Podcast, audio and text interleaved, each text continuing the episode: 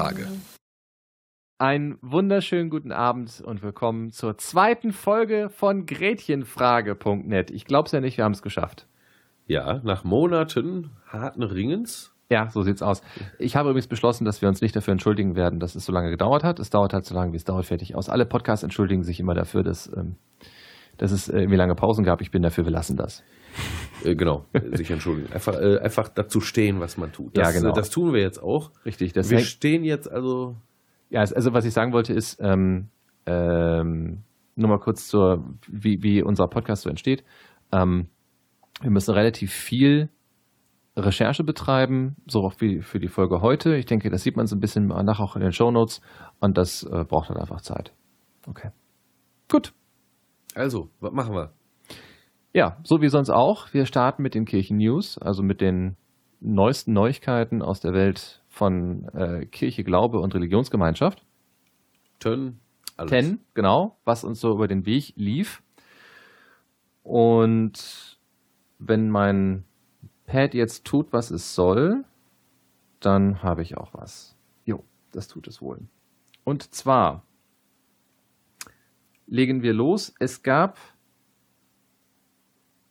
eine neue Enzyklika, nämlich Evangelii Gaudium vom Papst Franziskus und das war schon im November des letzten Jahres. Ja, das heißt die Freude der Frohbotschaft.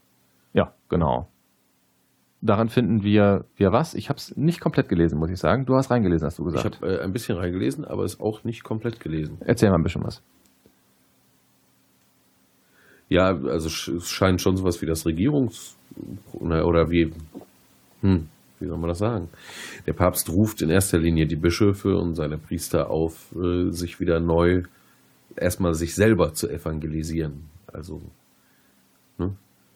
Äh, der Titel ist schlau gewählt, ganz ist auch programmatisch, taucht immer wieder auf. Also die Freude am Glauben soll im Vordergrund stehen und es soll nicht irgendwie Machtausübung im Vordergrund stehen. Ja, Spiegel.de spricht davon, dass ähm, äh, der Papst sich hier ganz, ganz stark gegen eine ähm, Herrschaft des Marktes ausspricht. Also, dass er irgendwie, ähm, also es ist Kapitalismuskritik da Das wohl ist ein übt. großes Kapitel darin. Ja, Ja. Ne? Also also das ist. Äh, Er sagt, irgendwie das so. Geld sollte eine dienende Funktion haben, aber gegenwärtig in unseren Gesellschaften, in der globalisierten Welt, hat das Geld eine herrschende Funktion. Und das kritisiert er in überdeutlichen Worten und bringt auch Beispiele. Also es gibt ja dieses Drip-Over oder äh, Flow-Over oder wie auch immer das heißt, Wirtschaftswissenschaftler werden das wissen, Modell. Äh, diese Leute sagen also einfach nur dafür sorgen, dass es den Reichen richtig gut geht, ne? dann tropft auch was für die Armen äh, dabei Ja. ab. So, das wäre so eigentlich ein, ein klassisches äh, neoliberales Grundargument. Und an der Stelle hat äh, der Papst sich äh, mal die Mühe gemacht, äh, Leute loszuschicken oder auch selber Literatur zu recherchieren und einfach na, mal nach stichhaltigen Belegen für diese These, nicht? dass wenn es den Reichen nur Mhm. gut genug geht, dass dann auch was für die Armen abfällt, ähm, zu finden. Und äh, äh, laut seiner Meinung, die da auch abgedruckt ist in Evangelii Gaudium, äh, ist das also einfach Quatsch. Das stimmt nicht. Ne? Das ist also reine Propaganda. Mhm. Sondern wir sollten vielleicht besser, das ist dann sein Vorschlag, grundsätzlich immer auf die Ärmsten schauen und sollten all unser wirtschaftliches Handeln eben immer daran messen, ne? zu fragen, äh, nützt es auch noch den Ärmeren, was wir da tun. Ja. Das äh, Kernargument, das muss ich noch einmal sagen, Ja, kann man nicht, muss man wiederholen, bin ich, finde ich gut. ähm, wenn man guckt, ähm, wie sozusagen die Märkte die Welt vor sich hertreiben, muss ja eigentlich nur um Kap Kapitalanhäufung gehen. Also kann ich das total nachvollziehen, was der Papst sagt, dass, äh, dass das Geld momentan in einer herrschenden Position ist, obwohl es ja eigentlich nur ein Medium zur Kommunikation und für Ja. den Handel sein sollte. Nicht? Richtig. Also das Geld ähm, etwas ist, das nur dazu dient, Dinge zu erreichen. Ja, ähm, das ist, denke ich, etwas, was was äh, nicht mehr der Lebenswirklichkeit vieler Menschen entspricht. Ja, also das ähm, äh, dass das Geld ein, ein Mittel für etwas ist, sondern äh, dass das äh, vielmehr die Anhäufung von, von Kapital tatsächlich das Ziel von, von vielem geworden ist. Ja? Also von, von, von Banken, Kapitalgesellschaften, Privatpersonen, von allem irgendwie. Ich habe neulich mal wieder zeitgenössischen äh, Hip-Hop gehört. also quer durch die Bank, aber gerade, also es ist wirklich erstaunlich. Mhm. Also von wie viel, äh, also im Grunde, also wenn es jetzt nicht gerade um äh, diverse Arten von Ausübung von Geschlechtsverkehr geht, dann geht's dann geht, also die anderen äh, 60 Prozent sind halt Luxusgüter, die da besungen werden ne? ja. oder berappt, äh, bereimt ja. werden. Ja. So. Und äh, wie viel fetter mein Auto doch ist als deins. Ja. Gut, das ist natürlich, glaube ich, etwas, was Gut, im, im, der Hip-Hop vielleicht irgendwie schon, schon lange so war. Aber es, ich weiß nicht, also es gibt auch andere Themen, äh, über die man gut äh, rappen kann. Aber es gibt sehr, sehr viele Leute, die rappen halt äh, immer über dasselbe, nämlich über Geld, beziehungsweise dass man sich für Geld alles kaufen ja, ja. kann. Also man, ey, das, das, ähm, ich bin jetzt, was, was die Musikszene angeht, da jetzt nicht so firm, ob das, äh, also ich wüsste jetzt spontan nicht, ob das ein grundsätzlich äh, wichtiges Thema ist. Da fällt es auf, das stimmt. Ähm, aber man kriegt es auch sonst irgendwie mit. Und dieses, dieses Schreiben, ähm, Evangelii Gaudium, kann man vielleicht durchaus ein bisschen als Regierungserklärung von Papst Franziskus bezeichnen. Ähm, es reiht sich sehr schön ein in seine äh, Ankündigung, sowieso Kirche von den Armen herzudenken. Und äh, das wird also da konsequent weitergedacht. Ja, ähm, grundsätzlich warten wir halt darauf, was da jetzt konkret draus wird. Also wie jetzt Kirche sich ihm da verändern wird. Kirche und Armut und so, das ist sehr spannend. Äh, passt ja auch zu unserem heutigen Hauptthema. Richtig, das ist wahr. Es wird, das können wir jetzt schon sagen, um die Kirchenfinanzen gehen und um äh, die ja, den Prozess würde ich schon behaupten wollen um Thebats van Elst. Also jetzt nicht als, als äh, Rechtsprozess, sondern einfach die, die ganzen Dinge, die da noch mehr stattfinden. Ich versuche das Wort Skandal gerade zu umlaufen, zu umschiffen. Herzlichen Glückwunsch. Habe ich wunderbar geschafft, ich weiß. Ähm, und einfach, einfach die, die ganzen Dinge, äh, die, die halt äh, da passieren. Okay.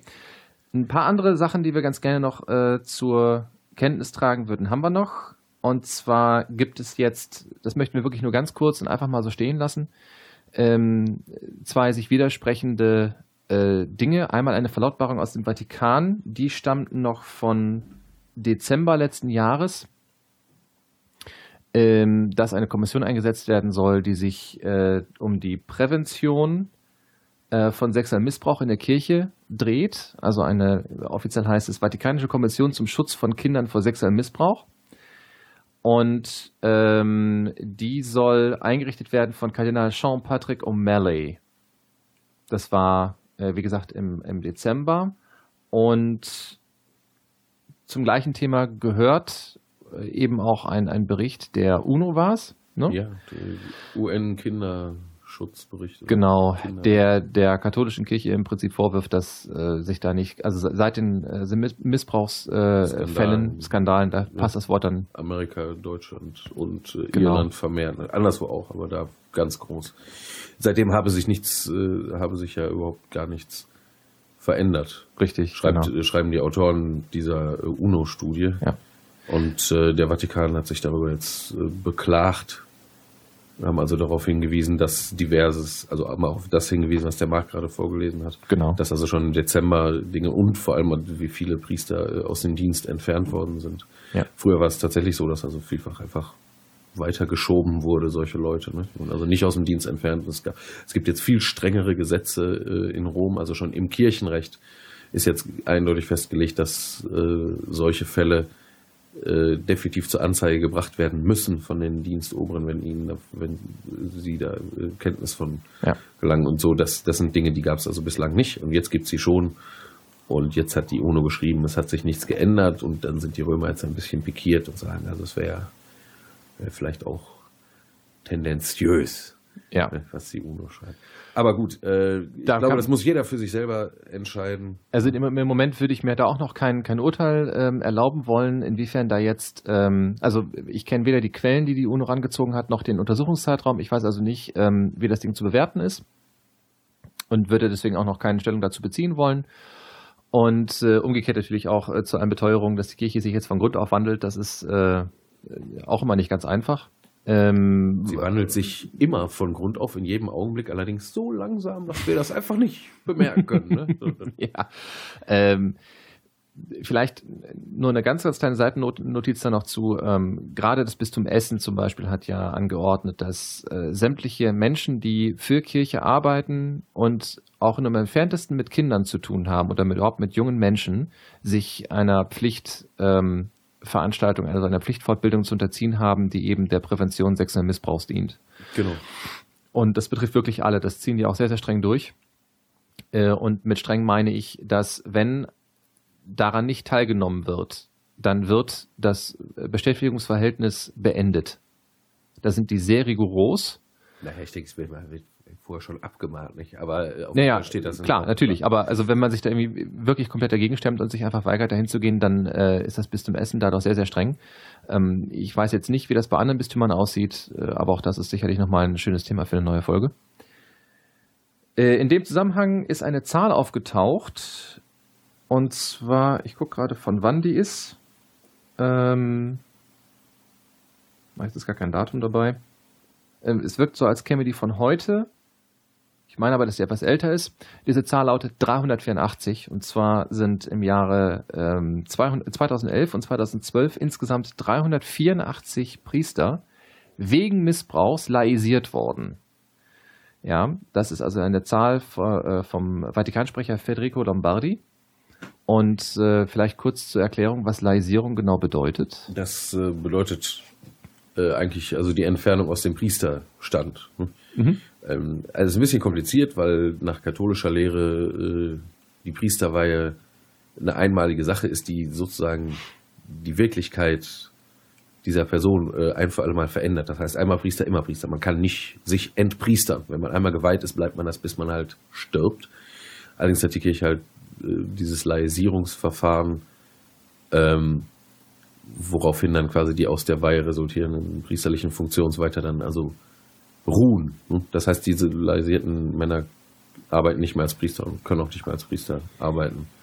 Ja, korrekt. Sind damit also raus aus der ganzen Geschichte. Okay. Äh, zwei Meldungen hätte ich noch anzubringen. Nee, gar nicht wahr, drei raus, sogar. Raus. Und zwar äh, sollten wir vielleicht ein, zwei Wörter verlieren zu den äh, Worten, die Kardinal Meissner gemeint hat, sprechen zu müssen, als er vor der neokatechumenalen Vereinigung äh, sprach. Und sagte in etwa sinngemäß so etwas wie Eine Familie von euch ist mir lieber als drei muslimische Familien. So hat er es äh, gesagt. Ich habe das im Radio gehört. Es wurde mitgeschnitten von den Neokatechumenen. Ach, sehr schön. Und die haben das, glaube ich, auch selbst veröffentlicht. Ja, glaube ich sofort. Ja, also jetzt muss man kurz dazu sagen, das ist eine, ähm, eine sehr konservative Bewegung innerhalb der katholischen Kirche.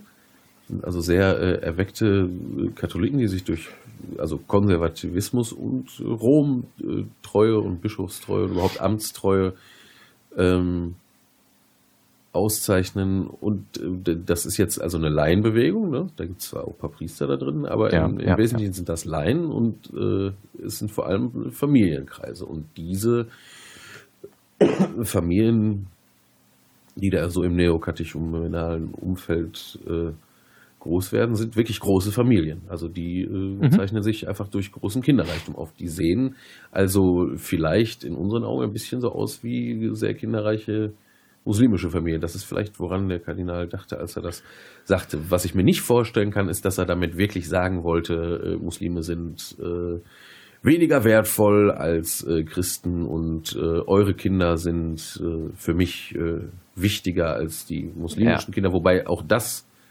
müsste man ihm ja nicht mal völlig verübeln. Schließlich ist Herr Bischof für die Christen. Oh, ja. also, boah. Nein, aber, aber also du meinst, du meinst, man könnte verstehen, wenn er so etwas sagt, aber gutheißen kann ich das nicht. Nein, es ist, es ist in keiner, also es ist einfach nur missverständlich, aber sowas, also ähnliche, äh, ähnlich, ähnlich laute und sagen wir mal unvorsichtige oder ähm, hinterher mit großer Kritik überzogene Äußerungen hat man ja von Kardinal Meissner, äh, seit dass er in Köln war, nun ist er es ja nicht mehr offiziell. Ja, richtig, ja. Mhm ähm, hat man ja immer zugehört. Also das ist einfach, äh, das ist halt auch äh, eine schöne Tradition. Was denn? Nein, es ist völlig in Ordnung. Schöne Nein, es ist, es ist natürlich insofern nicht in Ordnung, als dass äh, äh, Hunderttausende von Katholiken in Deutschland jetzt äh, wieder die Schultern zucken müssen und sich rechtfertigen müssen für ja. Äh, und, und sagen müssen, also so, äh, ne, also ich meine das schon mal sowieso nicht so und so, wie du das verstanden hast, hat er das wahrscheinlich auch nicht gemeint und wahrscheinlich hat er gar nicht klar gehabt, was er da überhaupt sagt. Aber der ist, und allein der mediale Aufwand schon wieder, also es ist einfach, man muss sagen, ähm, man kann wohl nicht sagen, dass, dass sowas dem Ansehen der Kirche und ihrer Mitglieder nicht schadet, so in, ja. in Deutschland. Also sowas also ich, einfach. es ist halt, ähm, es gab ja mal diesen einen Fehltritt vom, vom ähm, äh, ehemaligen Papst Benedikt XVI. Äh, der, der, offizielle Titel ist Papst Emeriti, ne? Papst Emeritus, aber auch äh, Papst kein Emeritus, ja. Du meinst diese äh, das, ja, das Zitat des äh, byzantinischen Kaisers Manuels, das ja. weiß ich nicht wie vielten, der in einer seiner Reden sagte, also was hätten die Muslime denn überhaupt Gutes gebracht? Äh, Fehltritt meinte ich jetzt ähm, im Sinne von Fettnäpfchen. Ne? Also das, das äh, Problem, was ja damals entstanden ist, ist, dass äh, der Papst nicht wusste oder wahrscheinlich einfach nicht abgesehen hat, dass sein Zitat nicht so verstanden würde, wie er es gemeint hat. Also wer, wer, den kompletten, wer den kompletten Satz einfach zu Ende hört, weiß, wie er es meint. Danach kommt nämlich der Halbsatz, so spricht man nicht mehr, wie damals der byzantinische ähm, was war das jetzt, Kaiser, König? Ja, Kaiser. Kaiser, äh, das nämlich gesagt hat. Das, das war halt, ein, das war halt daneben Damals so. ist ne? gar nicht klar geworden, dass das überhaupt äh, ein Zitat ist, so. sondern die Leute haben es für des Papstes eigene Worte. Gehabt. Genau, bei Meißner muss man jetzt äh, dazu sagen, der ist nun mal schon einen Tacken länger äh, Kardinal und weiß daher um die Wirkung, die Worte entwickeln können, wenn sie von Leuten aufgezeichnet und äh, weitergegeben werden, also wenn es in die Medien geht. Und das heißt, man könnte jetzt eigentlich annehmen, dass er über die Jahre vielleicht sensibler geworden ist, wenn es um Wortwahlen geht, ist aber nicht.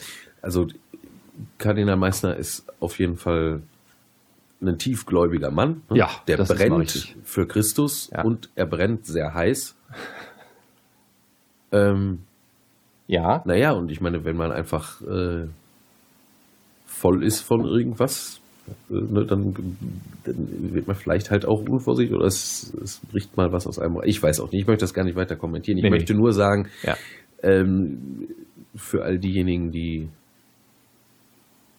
jetzt denken, wenn der Kardinal das sagt, dann müssten das alle katholischen Christen auch äh, so sagen und fänden das auch gut oder so. Mhm. Also dem ist nicht so. Das hat man ja schon auch im Medienecho dann gesehen. Also es wurden ja, ja diverse äh, Katholiken und Katholikinnen äh, interviewt und es wurde sich also in alle möglichen Richtungen äh, geäußert. Was am Ende überblieb, ist halt, dass alle irgendwie das Gefühl haben, es ist, äh, es ist unangenehm, weil ich muss mich jetzt rechtfertigen für etwas, was überhaupt weder meine Denke ist, noch mein Wünschen ist, noch sonst irgendwas. Also unter den meisten Katholiken, zumindest die mir bekannt ist, äh, sind, äh, herrscht ein großes Interesse an einem friedlichen Miteinander. Mhm. Noch nicht mal an einem Nebeneinander, sondern wirklich einem Miteinander.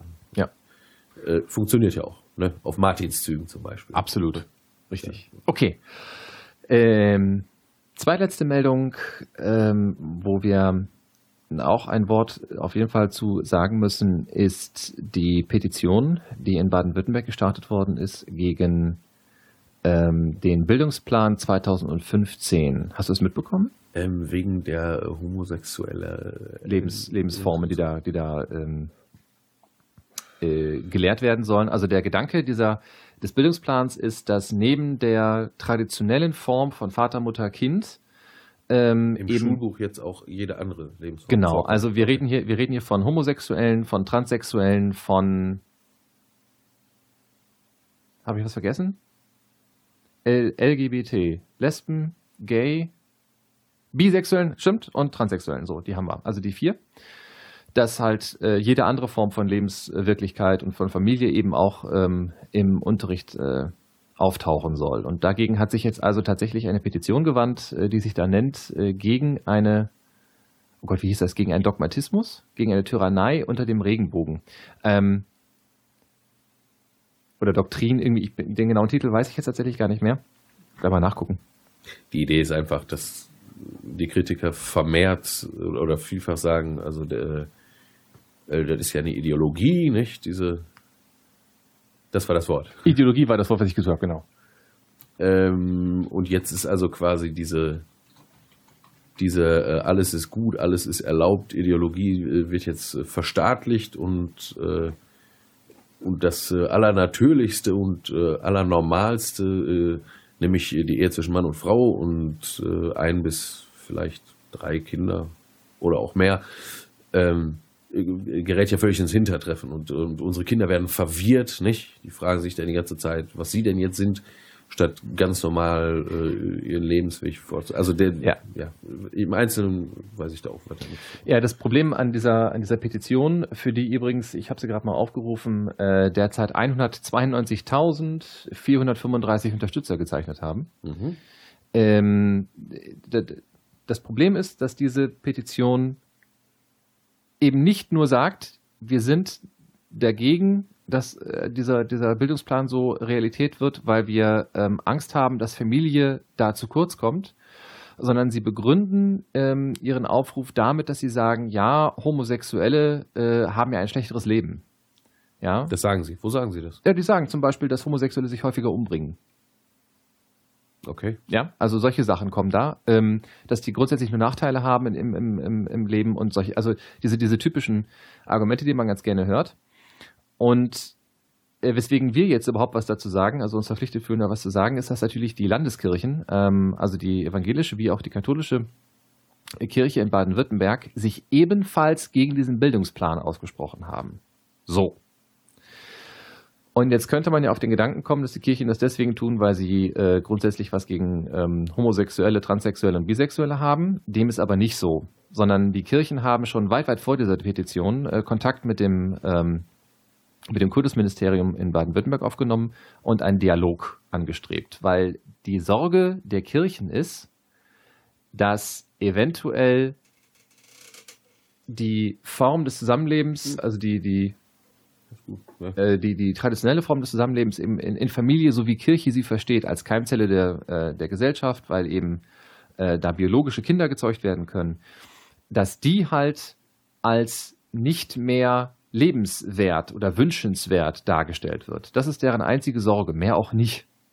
Ja, so. Und äh, das kam denen irgendwie zu kurz. Und die hatten halt da irgendwie ähm, Dialog. Also der, der Auftrag der Kirche war eigentlich, das in einer Dialogform völlig unaufgeregt. Einfach mal gesagt werden soll, was genau. Familie äh, und Ehe denn in unserer Gesellschaft jetzt bedeuten.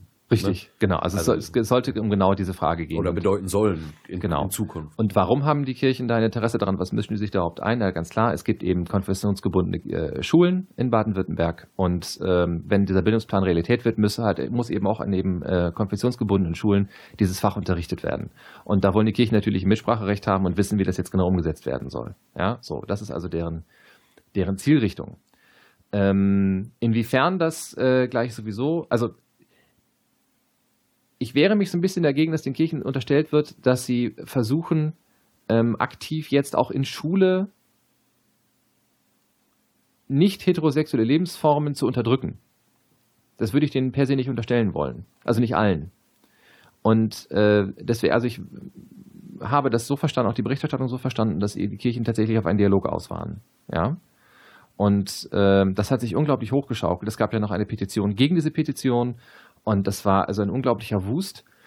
Ähm, wobei natürlich das, was in der Petition steht, völlig, äh, also so wie es da ist, schon zu verurteilen ist, weil eben daraus eine, eine äh, sehr, sehr seltsame Sorge eben erwächst und diese, diese Zusammenhänge zwischen Homosexuelle bringen sich äh, schneller um und so. Also, das ist schon ziemlich weit weg von Realität. Beziehungsweise, wenn es so ist, dann liegt es vielleicht einfach mal daran, dass die dass einfach. Die Gesellschaft so gemeint zu schwul. so ja. sieht es nämlich aus.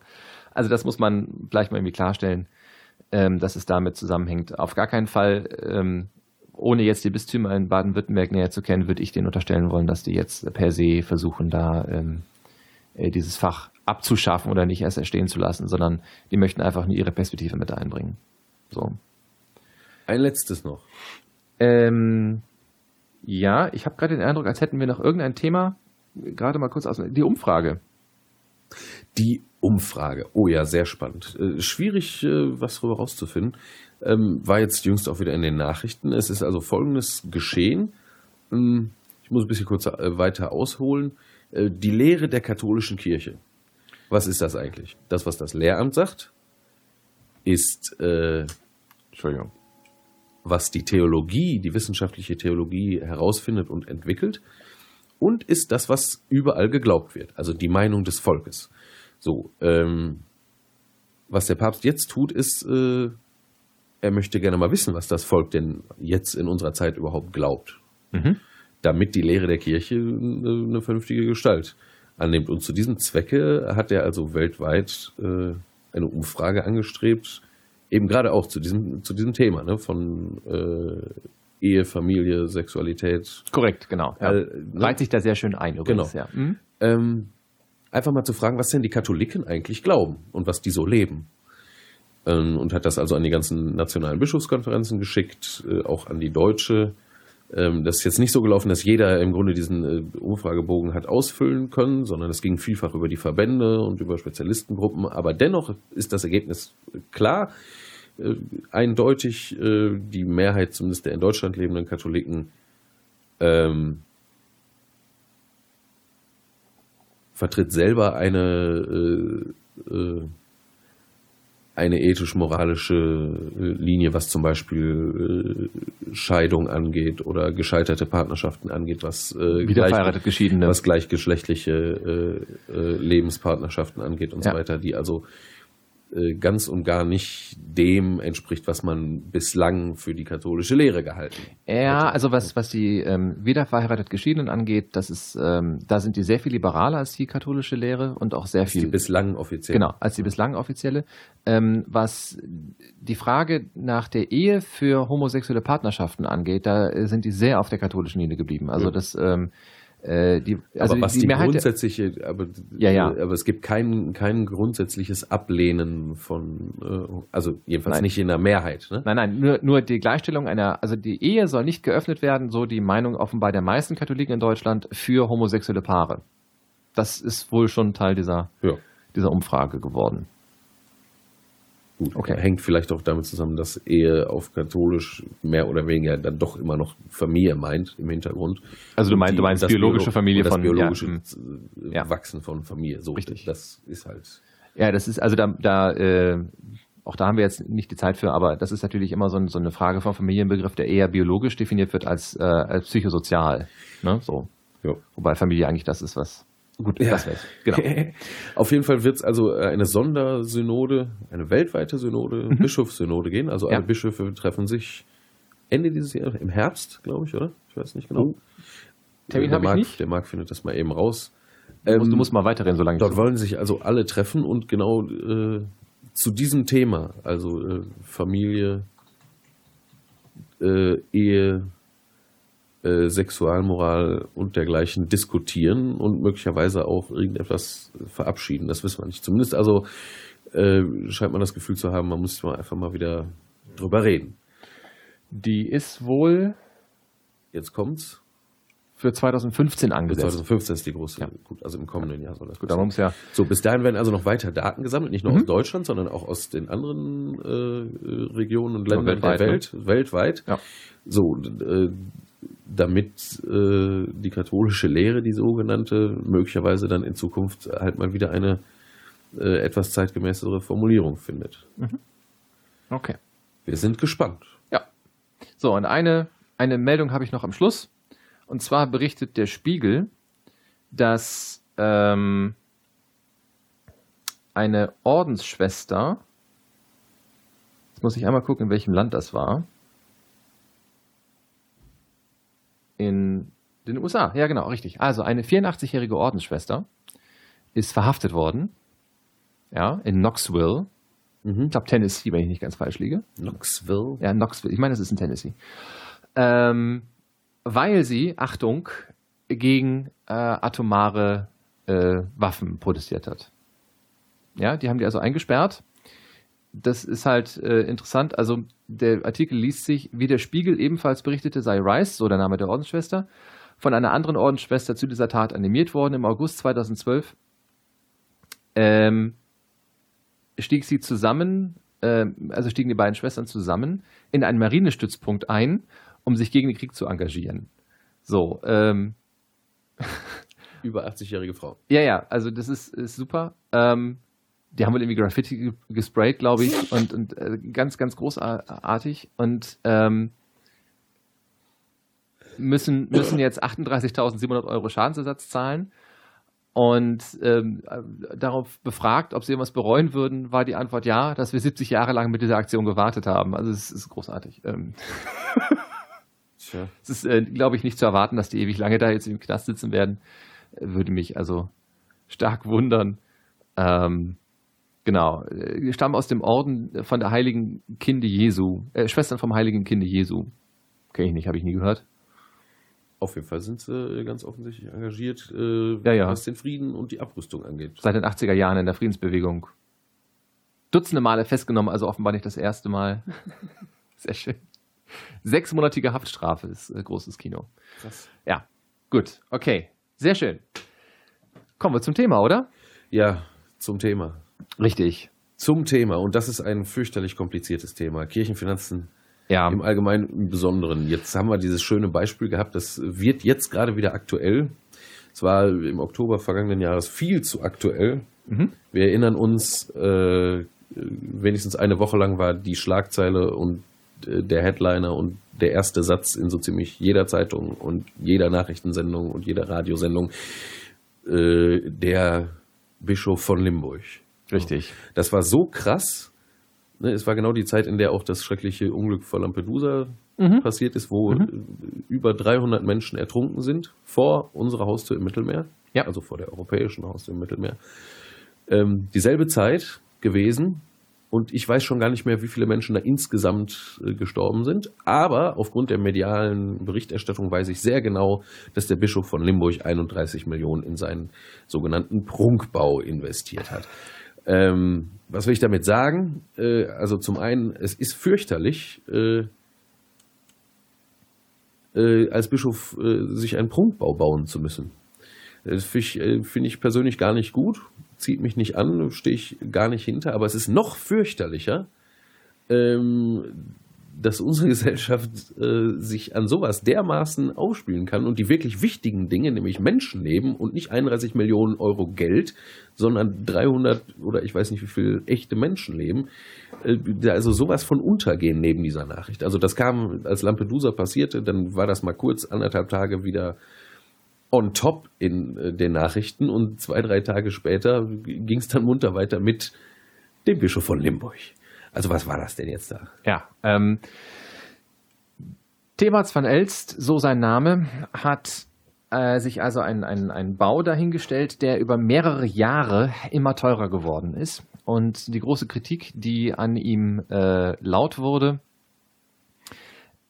war die, dass er selber immer mehr gewollt hat. Also er hat immer mehr äh, zu diesem Bau hinzugefügt, hat immer mehr irgendwie da reinbauen lassen, hat sich äh, auch sehr, sehr teure Dinge da reinbauen lassen.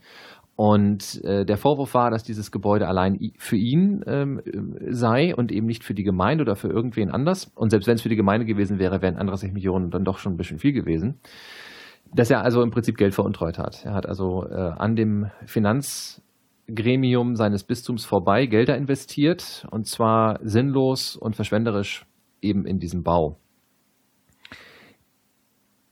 Das, warum das so eine große, das ist sicherlich ähm, zunächst einmal eine, eine Frage von, von Charakter, die sich da auftut. Also was für ein Charakter ist dieser Mann? Ne? Und, und äh, erstmal stimmen die Vorwürfe überhaupt. Es ist also ein Untersuchungsausschuss eingerichtet worden, der äh, nach mehreren Medienberichten jetzt inzwischen entweder ein Ergebnis hat oder aber es bald präsentieren wird. Das werden wir also in den nächsten Tagen und Wochen sehen. Der Spiegel berichtete heute, also ja. am 9.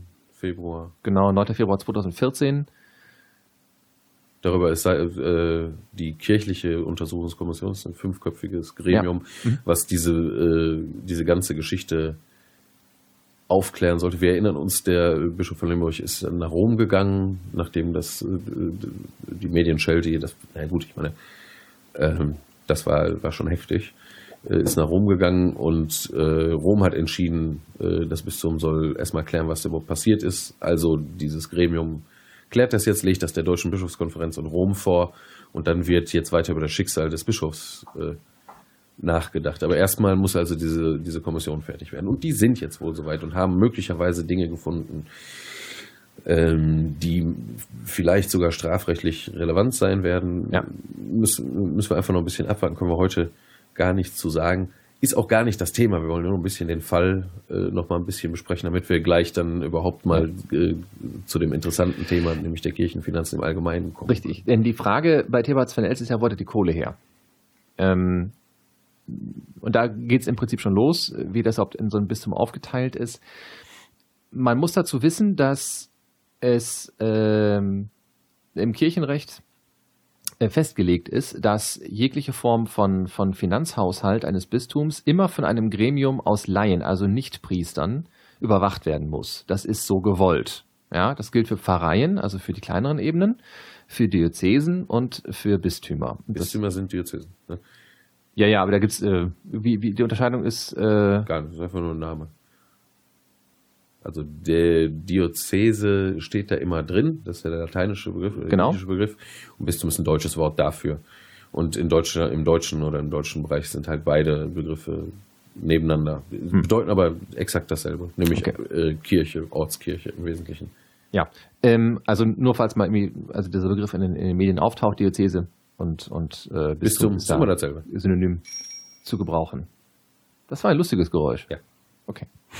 They call it Postman. Aber äh, egal. Ah, okay, so. Ähm. Übrigens, äh, 31 Millionen klingt viel. Ja. So an veruntreuten Gelder ist auch verdammt viel. Könnte man sich. Äh, jetzt muss man da aber trotzdem, ich möchte noch äh, das einmal ins Verhältnis setzen. Also, das ist der Prunkbau des Bischofs. Mhm. Der Prunkbau der Stadt Hamburg ja, okay. Also die Elbphilharmonie, da, da haben wir, da ging es jetzt nicht um zwei, sondern um dreistellige Millionenbeträge. Nicht? Man muss das ja auch alles mal ein bisschen im und, Verhältnis. Und im Gegensatz zum, zum Berliner Flughafen ist der Punktbau zumindest fertig geworden. Ja. Ähm, das ist natürlich, das ist natürlich richtig. Nein, nein, nur das, das ja, ja. Also ähm, aber nat natürlich liegt der Grund, warum ein, äh, ein solcher Prunkbau äh, in einem Bistum für einen Bischof aufregt. Äh, schlimmer ist, ja, die der, Kirche der sagt, wir haben die Moral. Ne? Genau. Ja. Erstens, die Kirche stellt sich hin und sagt, wir haben die Moral. Zweitens, jetzt, das ist, da gab es diesen wunderschönen äh, Satire-Comic, wo man also den Papst sieht, wie er versucht, mit Kirche von den Armen her zu denken, also ein neues Feld aussät, mit neuer Saat, dem Gedanken eben Kirche von den Armen her zu denken. Und Thebats van Els läuft da drüber und macht alles platt. Ja. Also das ist natürlich der, ein, ein, ein, ein absoluter diametraler Widerspruch äh, zu dem, was äh, Papst Franziskus jetzt als Programm für die Kirche aufgerufen hat und kommt auch zu einem denkbar ungünstigen Zeitpunkt. Ja, die Kirche soll sich da neu formieren, so zumindest kann man Franziskus verstehen. Mhm. Und dann kommt äh, Thebats von Elst und verhagelt ihm die Show. Ähm, um zur Frage zurückzukommen, wo die Kohle herkommt, äh, ist es natürlich, äh, da, da muss man einmal verstehen, dass ein solches Bistum äh, nicht nur einen Haushalt hat, sondern mehrere. Und äh, zum ersten Mal im Zuge dieses, ähm, ich glaube, das Wort Skandal kann ich einfach nicht umschiffen, nee. ähm, im Zuge dieses Skandals äh, kam halt eben das Wort des sogenannten bischöflichen Stuhls auf. Also die Frage, was der Bischof selber höchstpersönlich an Eigentum besitzt oder an Gütern besitzt. Ja. Äh, jedes Bistum hat diesen bischöflichen Stuhl. Nicht jeder bischöfliche Stuhl hat ein Vermögen, muss man dazu sagen. Ja? Also das, äh, das kann auch einfach mal gen Null gehen, dieser Betrag, der da kommt. Äh, äh einfach entweder weil nichts reinkommt oder weil das Geld sofort ausgegeben wird wieder äh, für bistumsinterne Angelegenheiten. Aber man muss dazu sagen, dass dieser bischöfliche Stuhl, also der, äh, der Finanzposten bischöflicher Stuhl, in den Verzeihung, in den Jahresfinanzen nicht aufgelistet wird. Der ist halt nicht da. Ja? Ähm, wie jedes andere größere Gremium auch oder wie jede andere größere Institution oder große Firma muss auch ein Bistum seinen Haushalt veröffentlichen. Also nicht nur durch ein Privatgremium irgendwie kontrollieren lassen, sondern eben auch nach außen. Das Bistum ja. Das Bistum ja. Der sogenannte bischöfliche Stuhl? Nicht. So, das ist ja der springende Punkt. Und äh, Theobald von Els, und deswegen ähm, sagt er auch bis heute, also das ist eine, eine, eine Argumentationsform, die er tatsächlich benutzt bis heute, dass alles legal abgelaufen sei. Er hätte dieses Ding, also diesen Bau, ja aus seiner eigenen Tasche bezahlt. So. Ja. Das ist natürlich interessant, wenn man sich nachher anguckt, wo, die, wo das Geld herkommt, das dem bischöflichen Stuhl zufließt. Also die Kommission scheint herausgefunden zu haben, dass in diese eigene Tasche, des, des sogenannte eigene Tasche des Bischofs, nämlich äh, den bischöflichen Stuhl hinein äh, eben auch Stiftungsgelder geflossen Genau. sind, die eigentlich für was ganz anderes bestimmt waren und dann also abgehoben und Ja. dort äh, beigefügt wurden. Also es, es ist nicht unwahrscheinlich, dass es tatsächlich äh, einiges an Kugeleien und Mauscheleien gab. Und es ist genauso völlig äh, unvorstellbar, dass das äh, der gute Bischof ganz alleine gemacht hat. Äh, Korrekt. Ja, Also, also- übrigens, übrigens gerade von, äh, wo, du- wo du das sagst, ist natürlich sehr spannend, wenn man sich mal kurz den, äh, den Zeitablauf anguckt. Ähm, der Vorgänger von Thebats van Elst tritt 2007, im Februar 2007, ähm, seine, seine Pension an, also seine, äh, das Ende seiner Amtszeit, ne? hört also auf. Und 2007, also danach, beschließt das Domkapitel, nur mal kurz erklären, was ein Domkapitel ist. Das ist die, die bischöfliche Kurie. Eigentlich sind das diejenigen, die den Bischof wählen. Ja, genau, so. Ne? Das sind aber, ist aber gleichzeitig ein Kontrollgremium, die gibt es also immer. Die sind nicht nur zur Wahl da, sondern die existieren ständig. Und die beschließen, dass der äh, Domberg inklusive der neuen Bischofsresidenz umgebaut So. wird. Das heißt, es war nicht äh, Bischof Theberts van Elsts Idee. Das war es durchaus nicht. So, was aber seine Idee war, waren die ständigen Erweiterungen. Und die hat er wohl sehr gekonnt so niedrig gehalten, dass er sich, weil eine bestimmte Größe, jetzt habe ich gerade die, die Zahl vergessen, äh, alles über eine Million muss abgesegnet werden, ne? Muss man zumindest Rom melden. Genau, muss man nach Rom melden. Und er hat halt die Investitionssummen jeweils immer so niedrig gehalten, dass diese Meldegrenze nicht erreicht worden ist. Und so konnte er Also, also. Aufträge ge- gestückelt. Ne? Genau, als richtig. Auf, hätte- genau, so. Ähm, und auf die Art und Weise konnte er halt diesen, diesen Bau äh, um diese 31 Millionen Summe nicht, nicht am Stück, sondern eben peu à peu erweitern.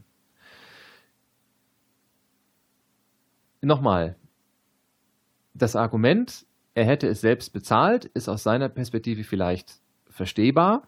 Aber selbst wenn, also selbst wenn ein Bischof 31 Millionen Euro mal eben auf der hohen Kante hätte, wäre das hinterfragbar, weil Kirche nicht dazu da ist, dezidiert nicht dazu da ist, Güter im Sinne von Geldleistungen oder sonst irgendwie anzuhäufen. Das ist nicht ihr Auftrag. Und insofern wäre selbst das kritisierbar. Natürlich wird es, ähm, wenn er Stiftungsgelder dafür benutzt hat, strafrechtlich relevant, weil er dann nämlich Gelder zweckentfremdet hat und damit veruntreut. Das erfüllt den Tatbestand der Veruntreuung, soweit ich weiß. Beziehungsweise das wird geprüft, ob, ob das äh, so der Fall ist. Ja?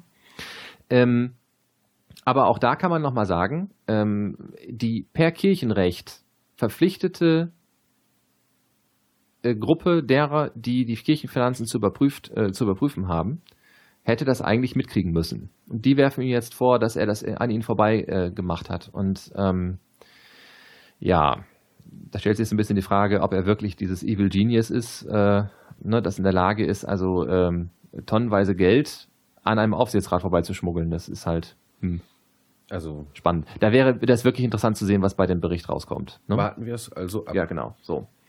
Jetzt hat natürlich genau diese, ähm, äh, diese Geschichte eben äh, die Frage nach der Berechtigung von Kirchenfinanzen als solche losgetreten. Und ähm, diese Diskussion ist sehr seltsam geführt worden. Und das hat zwei Gründe. Erstens, dass diejenigen, die sich zu Wort melden, sowieso in aller Regel sehr, sehr starke Kirchengegner sind. So, das per se kann man diesen Menschen ja nicht vorwerfen, aber es bedeutet natürlich, dass sie eine ganz bestimmte Perspektive haben. So. Und das auf der anderen Seite aber, äh, und das habe ich nie ganz verstanden, warum das so war, die Bistümer selber kaum darauf reagiert haben. Also eine Reaktion zum Beispiel war, ähm, ich meine, nee, das war nicht Limburg, ähm, Rottenburg, Rottenburg-Stuttgart, Mhm. ähm, hat darauf, hat, hat tatsächlich auch angefangen, also so wie jedes Bistum auch eben sein, seinen Haushalt zu veröffentlichen, das müssen die ja eh. Aber jetzt mal so, also wirklich niederschwellig zu veröffentlichen, bedeutet also, sie auf, die, auf, auf eine Homepage vom Bistum eben zu stellen. Ja. Und man hat aber eben tatsächlich äh, ein paar Ausgaben sehr all- verallgemeinert. Also man hat halt geguckt, dass nicht jeder einzelne Euro aufgelistet wird, für das, für das für den er ausgegeben wurde, sondern äh, man hat ähm, das so zusammengefasst in Pakete. Und das Interessante ist, äh, dass auf eine Rückfrage dann gesagt wurde, ja, wir werden jetzt mit Sicherheit nicht äh, äh, Toilettenpapier auflisten, äh, also wie viele Rollen Toilettenpapier unser, unser äh, Bischof da irgendwie verbrät oder äh, wie auf der Baden geht und solche Sachen. Ne? Also ähm, wenn, wenn solche ähm, Antworten kommen, also ich nochmal, ich bin mir nicht ganz sicher, ob Sortenburg Stuttgart war, ich meine, dass das so war, bevor jetzt gleich Leute, sich Leute aufregen. Also ähm, äh, wenn solche Antworten kommen, dann ist das eigentlich eher so eine sehr, sehr defensive Haltung, die da zum, zum, Ausdruck kommt und äh, nicht auf eine, eine, eine, eine Klarstellung, die man eigentlich hätte erwarten können. Ja? Katholisch.de hat es ein bisschen probiert äh, mit der Erklärung, was sind eigentlich Kirchensteuern und wo kommen die her, ist aber komplett auf Kirchensteuer abgestellt. Und daran entzündet sich gar nicht so sehr die Kritik, sondern eben an, an sämtliche andere Finanzquellen, die ein Bistum offensichtlich noch so hat. Ähm, ansonsten kam da sehr wenig. Die einzige Reaktion vieler Bistümer war so ein bisschen die Flucht nach vorne mit eben der wirklich krassen, also äh, deutlichen Veröffentlichung von, von eben Haushalten und auch des bischöflichen Stuhls inklusive. Also nicht die Haushalte äh, des Bistums, also der größeren, sondern wirklich sozusagen des Privateigentums oder des Privat ja, ja Vermögens, in Anführungszeichen. Des bischöflichen so. Stuhls, also des Bischofs. Ja, so, korrekt. Okay. Ähm, das heißt, wir möchten jetzt ein bisschen einmal schauen, woher wir eigentlich, also woher eigentlich Kirchenfinanzen kommen, wie sich das Ganze eigentlich gestaltet. Ja, und woher Warum? hat die Kirche all das ja. ganze Geld? Die ist ja so reich. Und was, Man ist wie ein großer Wirtschaftskonzern, riesig reich. Und was soll sie damit eigentlich mit dem Geld? Ja. Also wie kann es sein, dass Kirche, wenn sie doch eigentlich zur Armut verpflichtet ist, Geld hat? Ähm, das sollten wir vielleicht einmal kurz. Wie, wie kann es sein, dass Kirche Geld und Immobilien hat, also Häuser, ähm, äh, Kunstschätze etc. Wie, wie, kann es, wie kommt es dazu? Ja, ähm, im Neuen Testament.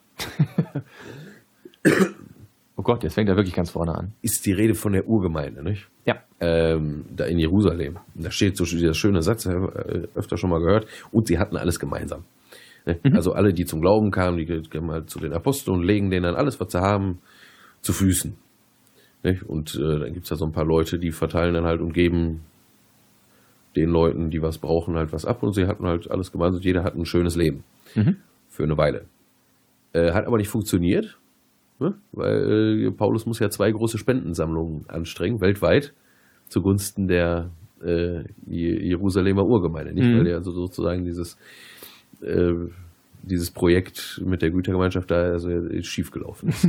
Deswegen ja. sammelt Paulus Geld für die und schickt das nach Jerusalem. Okay. Weil es den Urchristen da so nicht so gut geht. Mhm. Ähm, also dieses alles gemeinsam haben ist auf jeden Fall eine Idee, die den Christen sehr, sehr früh gekommen ist und irgendwie versuchen sich auch dran äh, das zu entwickeln. Allerdings haben sie auch sehr früh gelernt, dass es so eine ganz einfache, sagen wir, proto-kommunistische Gütergemeinschaft ist äh, nicht funktioniert. Das haben die also schon im, äh, im ersten Jahrhundert äh, nach Christus klar gehabt, was wir weltweit dann also jetzt erst mit dem Niedergang des Kommunismus äh, klar ja. Äh, gehabt haben. Ne? Und zwar ähm, ist das Problem ein, ein sehr, sehr praktisches. Man stelle sich also vor, eine Klostergemeinschaft oder ein, ein Bischof, nicht? Ähm, Presbyter, wo immer man sich jetzt gerade in der, in der Zeit bewegt, entweder im, im, frühen Christentum oder schon im Mittelalter, ist im Prinzip immer die gleiche Geschichte. Ähm, einer von diesen äh, kirchlichen Protagonisten möchte also gerne eine soziale Einrichtung starten. Ja? Sei es ein Armenhaus, sei es eine Schule, sei es irgendetwas, was den Menschen gut tut. Dazu braucht man logischerweise Räumlichkeiten. Mittel. Genau. Räumlichkeiten und Mittel. Räumlichkeiten und Mittel. Und auf die muss man, die, die muss man nun irgendwie kriegen. Das bedeutet, dass zumindest ab einem gewissen Zeitpunkt die Kirche ja auch über diese Mittel verfügen können muss. Denn sie muss ja sicherstellen, dass der Zweck dieser Mittel auch dann irgendwann erfüllt wird. Und dann gibt es immer eine, ja, eine, eine große Zwickmühle, die dann auch irgendwann im, im theoretischen Armutsstreit tatsächlich, das hat also diesen Namen auch im Mittelalter endet, ähm, dass zum Beispiel einer, einer Ordensgemeinschaft einfach Schenkungen gemacht werden. Da ist also ein reicher, ein reicher Mensch, der Angst hat, dass er nicht in den Himmel kommt und äh, dann sagt, okay, ich habe hier irgendwie 25 Häuser. Aber dafür betet ihr. Genau, und ähm, die, die schenke ich euch jetzt. Die schenke ich jetzt diesem Orden, weil ich hoffe, mir dadurch ähm, das Himmel reicher kaufen und zu können. Und ihr betet dafür aber auch die nächsten 25 Jahre jeden Tag? Ja, natürlich. Das ist völlig klar. Der Punkt ist, der Orden wird nicht ablehnen, weil er sagt, mit diesen 25 Häusern können wir eben Schulen, Armenhäuser und weiß der Geier was aufmachen. Universitäten eröffnen, was auch immer. Also mit diesen Räumen können wir was anfangen, etwas für die Menschheit Gutes. Auf die Art und Weise gehören sehr viele Dinge äh, dann irgendwann der Kirche. Es ist übrigens ja auch ein, ein völliger Trugschluss anzunehmen, äh, der Vatikan sei unglaublich reich, weil er so dermaßen viele Kunstschätze besäße. Wenn er die Kunstschätze veräußerte, dann vielleicht ja. Also wenn er jetzt von jetzt auf gleich sagt, okay, wir verkaufen die komplette Sixtinische Kapelle an irgendeinen privaten äh, äh, Kunstsammler, äh, dann kommen da vielleicht ein paar Millionchen bei rum, aber das macht ja keiner. Äh, außerdem wie? Also wie, es gibt dafür auch keinen Markt. Ganz im Gegenteil, diese Kunstschätze sind. Also für die Kunst gäbe es, glaube ich, sofort einen Markt. Ja, war, weiß ich nicht. Aber keiner würde sich zum Beispiel den Kölner Dom ans Bein binden, freiwillig. Ja, gut. Das weil das ein Fass ohne Boden ist. Ja, das kostet ohne Ende Geld. Übrigens auch die, die Schätze des Vatikan kosten ohne Ende Geld. Die müssen nämlich restauriert werden und in Stand gehalten werden. Beheizt werden. Was ja, auch immer noch. Genau. Ja. Und äh, deswegen geht das äh, tatsächlich nicht.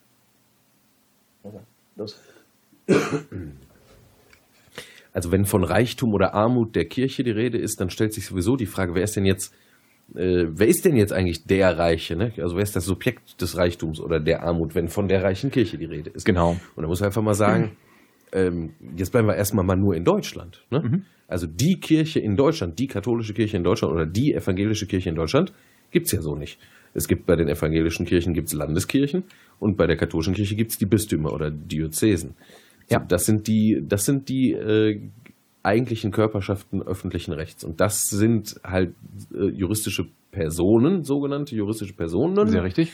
die vermögensfähig sind. So. Also die können äh, Kapital haben. Ja. Oder ähm, äh, ja, also äh, Schon richtig. Grundbesitz die können, die können, die können Vermögen haben. Vermögen genau. können, ja. So.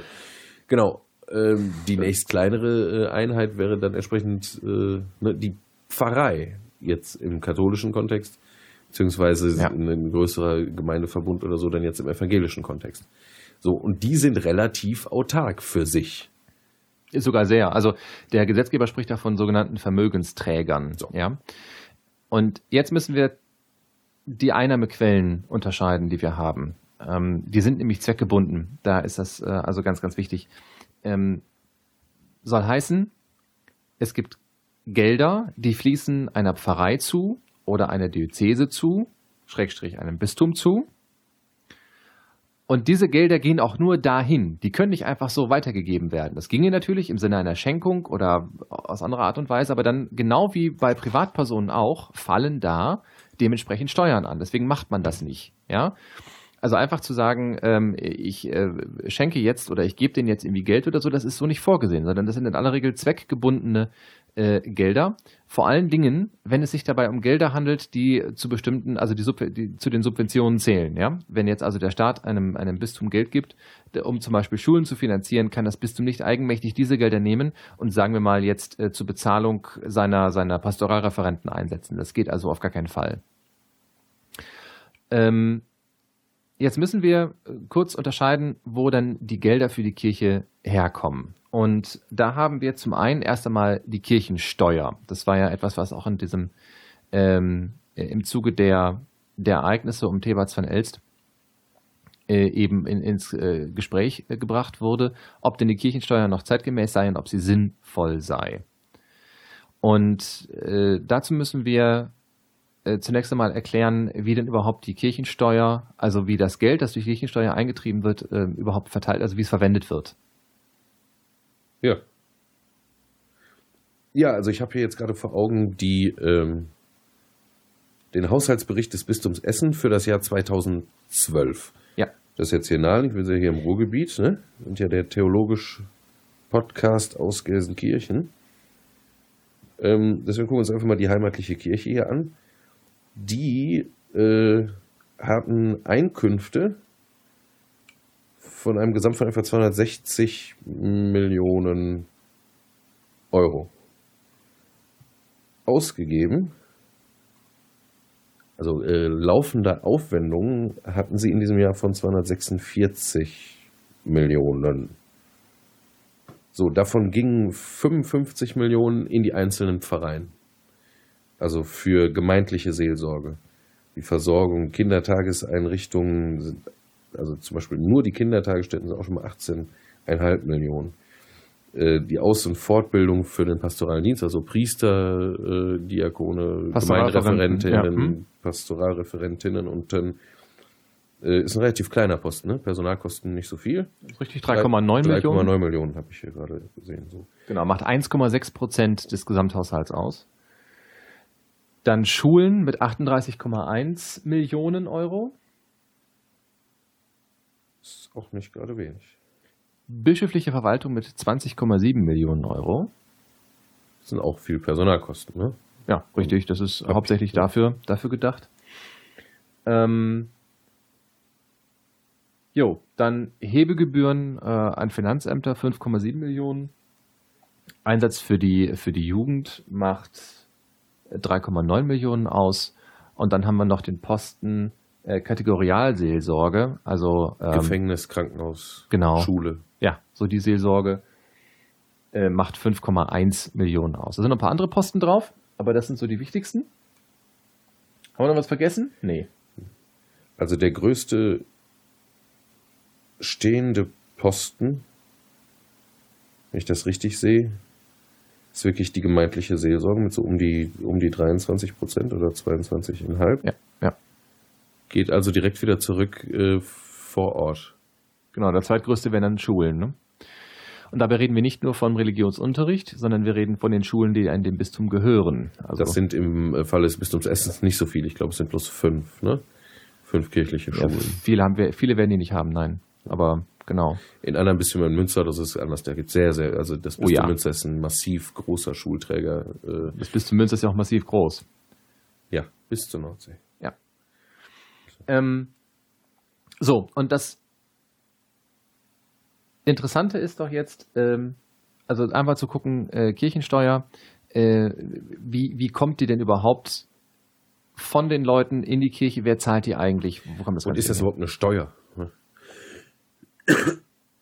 Ja, genau. Also zunächst einmal richtig, das ist, das ist wahr. Also äh, geschichtlich gesehen kommt die Kirchensteuer noch aus der Weimarer Reichsverfassung. Artikel 137 äh, der Weimarer Reichsverfassung wird im Artikel 140 des Grundgesetzes der Bundesrepublik Deutschland einfach weitergeführt, nämlich dass es sogenannte ähm, äh, Körperschaften öffentlichen Rechts gibt, die eben das Recht haben, eigene Finanzaufwendungen zu erheben. Und ähm, das machen jetzt die Kirchen auf folgende Art und Weise. Sie sagen zum Staat, Staat, wir möchten gerne bitte einen, wenn man so möchte, Mitgliedsbeitrag von allen unseren Mitgliedern eben erheben. Und du hast ja die tolle Infrastruktur, ne? du mhm. hast ja sowieso äh, Finanzämter und sowas. Ähm, und aufgrund dieses alten Gesetzes äh, beauftragen wir dich quasi, also dich, o oh Staat, weil du es uns mhm. anbietest, mit dem Einsammeln unserer Mitgliedsbeiträge. So. Und dafür bekommst du von uns Geld. Also der, die, ja. Kirche kauft diese Leistung ein vom Staat. Genau, also von, von dem Gesamtvolumen der Kirchensteuer behält dann halt, weiß ich nicht, irgendwie ein halbes oder ein Prozent dann der Staat als Bezahlung dafür, dass die ganze Verwaltungsauf, äh, den ganzen Verwaltungsaufwand äh, treibt, äh, ja. Und um das nochmal klar zu machen, der Verwaltungsposten, den zum Beispiel das Bistum Essen ausgibt, der ist relativ groß. Der wäre um ein Vielfaches größer, wenn jedes Bistum selber einzeln Leute abstellen müsste, die die Kirchensteuer eintreiben. Genau. Ja, dass der Staat das für uns erledigt oder für die Bistümer erledigt, das ist äh, eine finanztechnisch sehr weise Entscheidung. Ja, es ist klug und äh, kostengünstig. Ja. Ne? Und es ist klar, man gibt es einfach dem, äh, der sowieso damit Erfahrung hat und der es sowieso macht. Also. Und in, in so, insofern ist das ganze Ding auch sehr, sehr unstrittig, denn es zahlen sowieso nur die Mitglieder. Genau. Im Übrigen ne? ist die sogenannte, das, was Kirchensteuer ist, das zahlen auch jüdische Gemeinden. Da heißt das dann Kultus. Steuer. Das zahlen auch altkatholische ja. Äh, Gemeinden, äh, freie, einige freie Evangelien, die meisten machen das nicht, natürlich die Landeskirchen. Und äh, wenn äh, die Muslime sich Dachverbände, die Muslime in Deutschland sich Dachverbände schaffen, äh, die auch den Status der Körperschaft öffentlichen Rechts haben, dann wird es halt auch eine Moscheesteuer geben, ganz normal, so wie es jetzt eben auch Richtig. die Kirchensteuer gibt. Dann ganz können genau. auch die Muslime diese staatliche, dieses staatliche Angebot der Mitgliedsbeitragseinsammlung mhm. äh, für sich in Anspruch nehmen. So, das hat also es hat nichts mit einzelnen Religionen zu tun oder so, sondern es ist einfach eine Funktion die, oder eine Leistung, die der Staat grundsätzlich anbietet seinen nicht oder seinen Nichtregierungsorganisationen, weil was anderes sind Religionsgemeinschaften jetzt, sagen wir für, aus Perspektive des Staates zunächst erstmal nicht. Richtig. Was wiederum zur Folge hat, dass es da eigentlich äh, wirklich wenig Streit geben kann. Ähm, denn hier zahlen Mitglieder eines Vereins ihrem Verein einen Beitrag. So. Genau. Und der geht in die Arbeit des Vereins, so wie genau. in einem Sportverein auch. Nicht? Da wird dann entsprechend der, der Platz oder die Halle, was man sich gebaut hat, das Material wird, äh, mhm.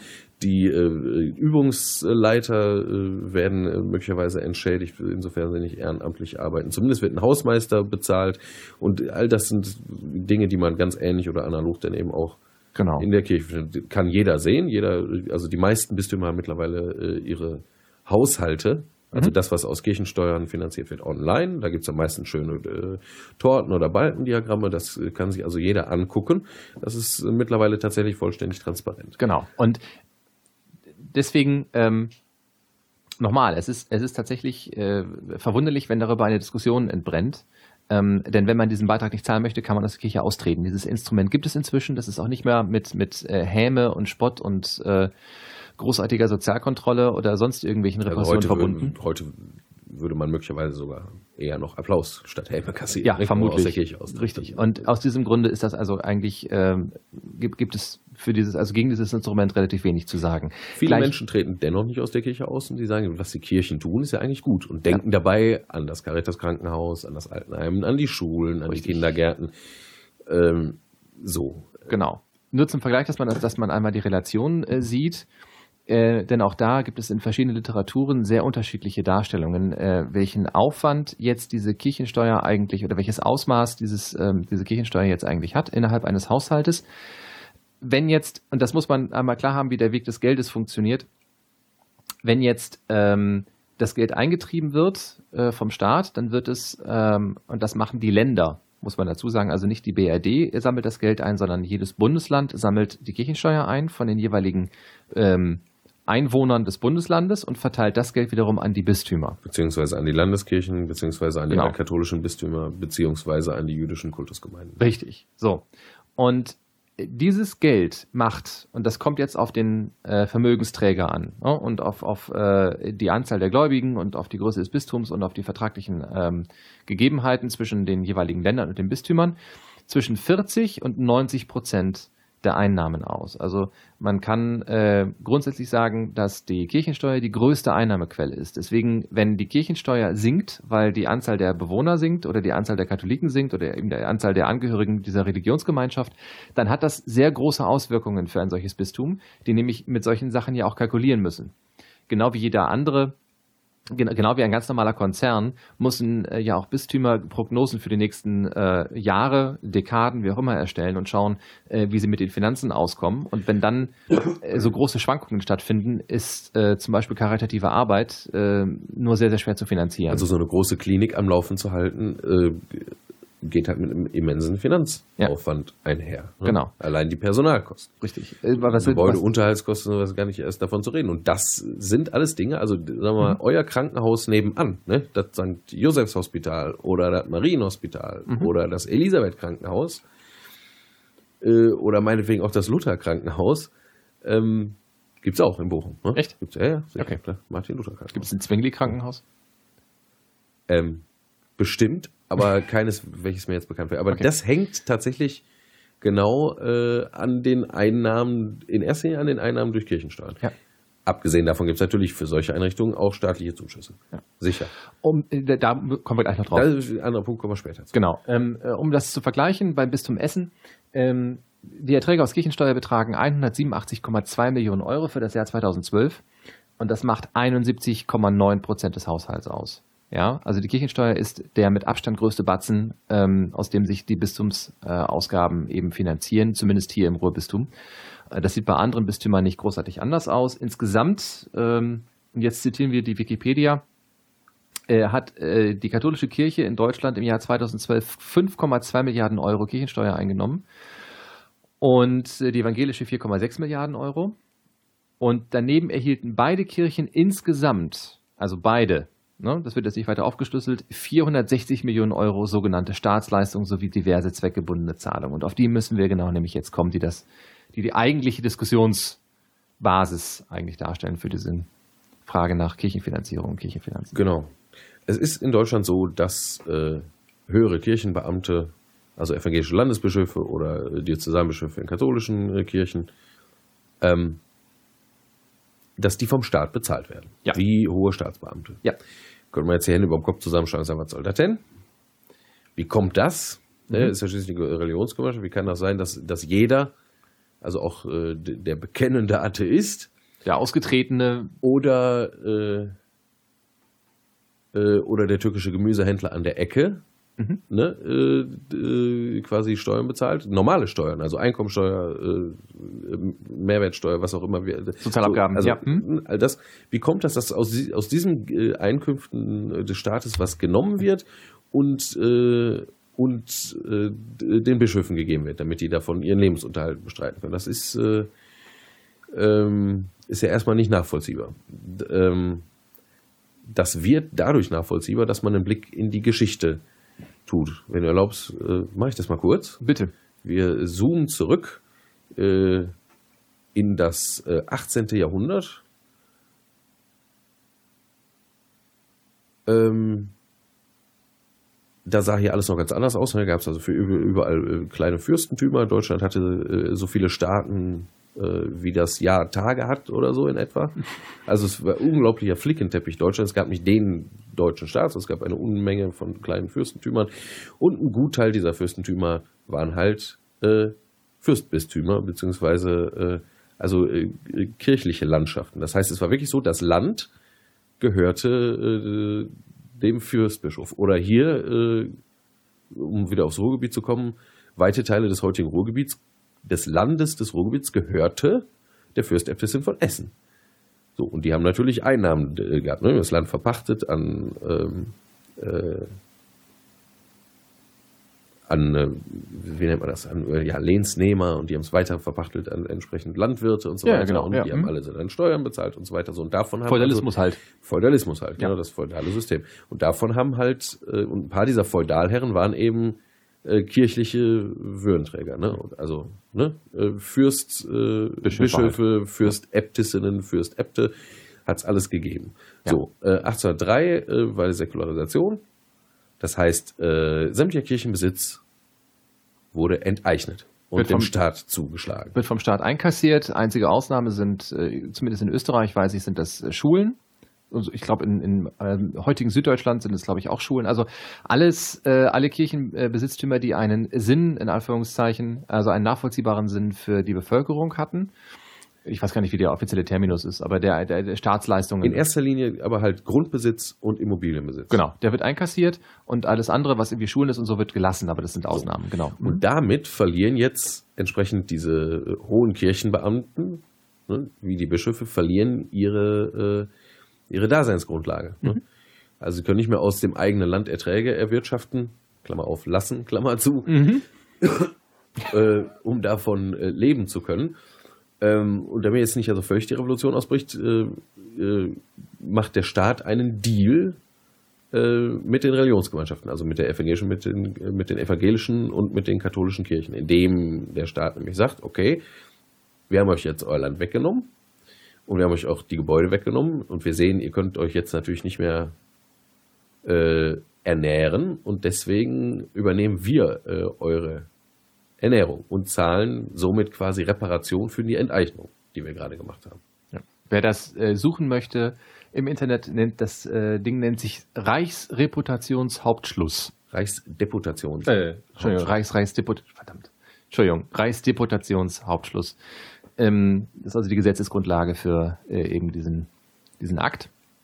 Die sogenannte Säkularisation. Genau. Ja, nicht zu vergleichen mit der Säkularisierung, das ist ein ähnlicher Begriff, aber nicht exakt der gleiche, meint was anderes. Säkularisation ist ein stehender, also ein, ein fest abgeschlossener Prozess in der Vergangenheit. Säkularisierung ist die fortschreitende sogenannte Verweltlichung der Gesellschaft. So sieht's aus. Also die, im weitesten Sinne die, das Voranschreiten von äh, der Trennung von Staat und genau. Kirche. So. Exakt. Genau. Und säkularen Staat wollen wir ja schon gerne auch haben. Ja. Ne? Keinen Gottesstaat haben hier, nicht, besser nicht. Nee. Äh, nein. nein. Nach, nach Möglichkeit nein, bitte, nicht. Nein, bitte nicht. Die diese Situation hat sich im Prinzip nie großartig geändert. Das ist natürlich in gewisser Hinsicht ein, ein kleines geschichtliches Faszinosum, denn ähm, die Weimarer Republik, okay, dass das, die nicht das nicht geändert hat, kann man eventuell noch verstehen. Ähm, die hat nur echt auch was anderes zu tun. Ne? Die, erstens also, hat die ganz andere Sorgen, zweitens ähm, gab es ein großes katholisches Zentrum, das sich eigentlich immer, äh, also dass diese Belange. Die Zentrumspartei, ne? Ja, eben genau. Ähm, die DDP, glaube ich, auch noch bis zu einem gewissen Grade. Ähm, und äh, dass eben auf die Art und Weise äh, diese, diese Pfründe der Kirche, also diese Sonderleistung eben gesichert wurden. Nochmal äh, Artikel 137 der Weimarer, Reichsverfass der Weimarer Reichsverfassung äh, setzen eben genau das, äh, das um. Dass im Dritten Reich diese Regelung nicht geändert wurde, finde ich bis heute äh, interessant. Mhm. Ja, ähm, dass es da halt äh, Verträge gibt zwischen der Reichsregierung und den Kirchen, äh, die eben das auch nach wie vor sichern und eben unangetastet lassen, ist erstaunlich. Auf der anderen Seite hat Hitler ja auch eben tatsächlich mit dem Vatikan solche Abkommen geschlossen. Also von daher vielleicht äh, ein Teil seiner Politik. Ich finde es immer noch interessant, dass das so ist. Einfach mal so als geschichtliches, äh, äh, als geschichtlicher Punkt. Und das wird dann übernommen, diese Regelung wird übernommen eben in den Artikel 140 des Grundgesetzes der BRD. Und da ist er heute. Und äh, so werden also aus den Zahlungen, die die Bischöfe bekommen, heute tatsächlich ganz normale Beamtenzahlen. Nach Beamtenstatus, ne? Ich denke ja. Ja. Also ähm, nach äh, Besoldung äh, werden also Bischöfe dann tatsächlich bezahlt. Ich weiß gar nicht, welcher, welche Besoldungsstufe das ist. Genau, äh, die Bezahlung eines Bischofs richtet sich jedenfalls in den westlichen Bundesländern nach dem Bundesbesoldungsgesetz. Die Grundlage dafür bilden Verträge zwischen Bundesländern und den Diözesen. Mhm. Daher gibt es auch keine einheitliche Regelung zur Besoldung der Bischöfe. Also die Besoldungsstufen sind nicht A, sondern B. Also sind B7 so. bis B10. Das ah, okay. heißt, ähm, also irgendwas zwischen 9 und 12.000 Ucken. Ah, okay, gut. In Ordnung. Und jetzt müssen wir eben noch dazu sagen, es gibt also tatsächlich äh, Reparationsleistungen für die äh, Säkularisation, die der Staat leistet, also quasi Wiedergutmachungszahlungen für die Enteignung der Kirche aus dieser Zeit. Das ist die eine Quelle, die bezahlt wird. Äh, daher übrigens auch die, dieser Kostenposten des bischöflichen Stuhls. Denn die Besoldung der Bischöfe geht natürlich nicht in den Haushalt ein, den ein Bistum so zu verwalten hat, sondern eben einen bischöflichen Stuhl. Deswegen gibt es diesen Posten überhaupt.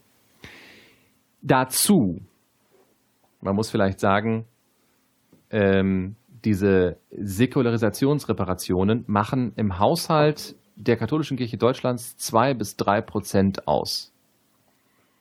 Das ist jetzt nicht so hammerviel, aber es reicht, um hier von einer sogenannten ewigen Rente zu sprechen. Also das ist insofern interessant, als dass äh, die Bistümer, also die katholische Kirche äh, in Deutschland, zunächst einmal davon ausgeht, dass diese Zahlungen wohl weiter äh, fließen werden. Und derzeit gibt es auch keine Bestrebungen, das zu ändern. Das ist vielleicht so der Posten, der am allermeisten Stirnrunzeln hervorruft, warum wir immer noch äh, die Kirche für etwas bezahlen, was wirklich lange, lange, lange, lange her ist.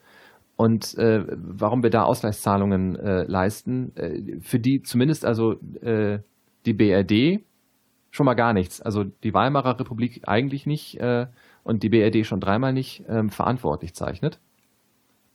Die Antwort ist ziemlich einfach und zwar könnte man theoretisch durch, ein, durch die Einführung eines Gesetzes, das ist auch so vorgesehen, durch die Einführung eines einfachen Gesetzes diese Zahlungen stoppen. Daran hat sich bislang nur äh, keine Partei und kein Bundestag rangewagt, ne, weil ja. das eine ganze Reihe von Folgefragen äh, nach sich zöge.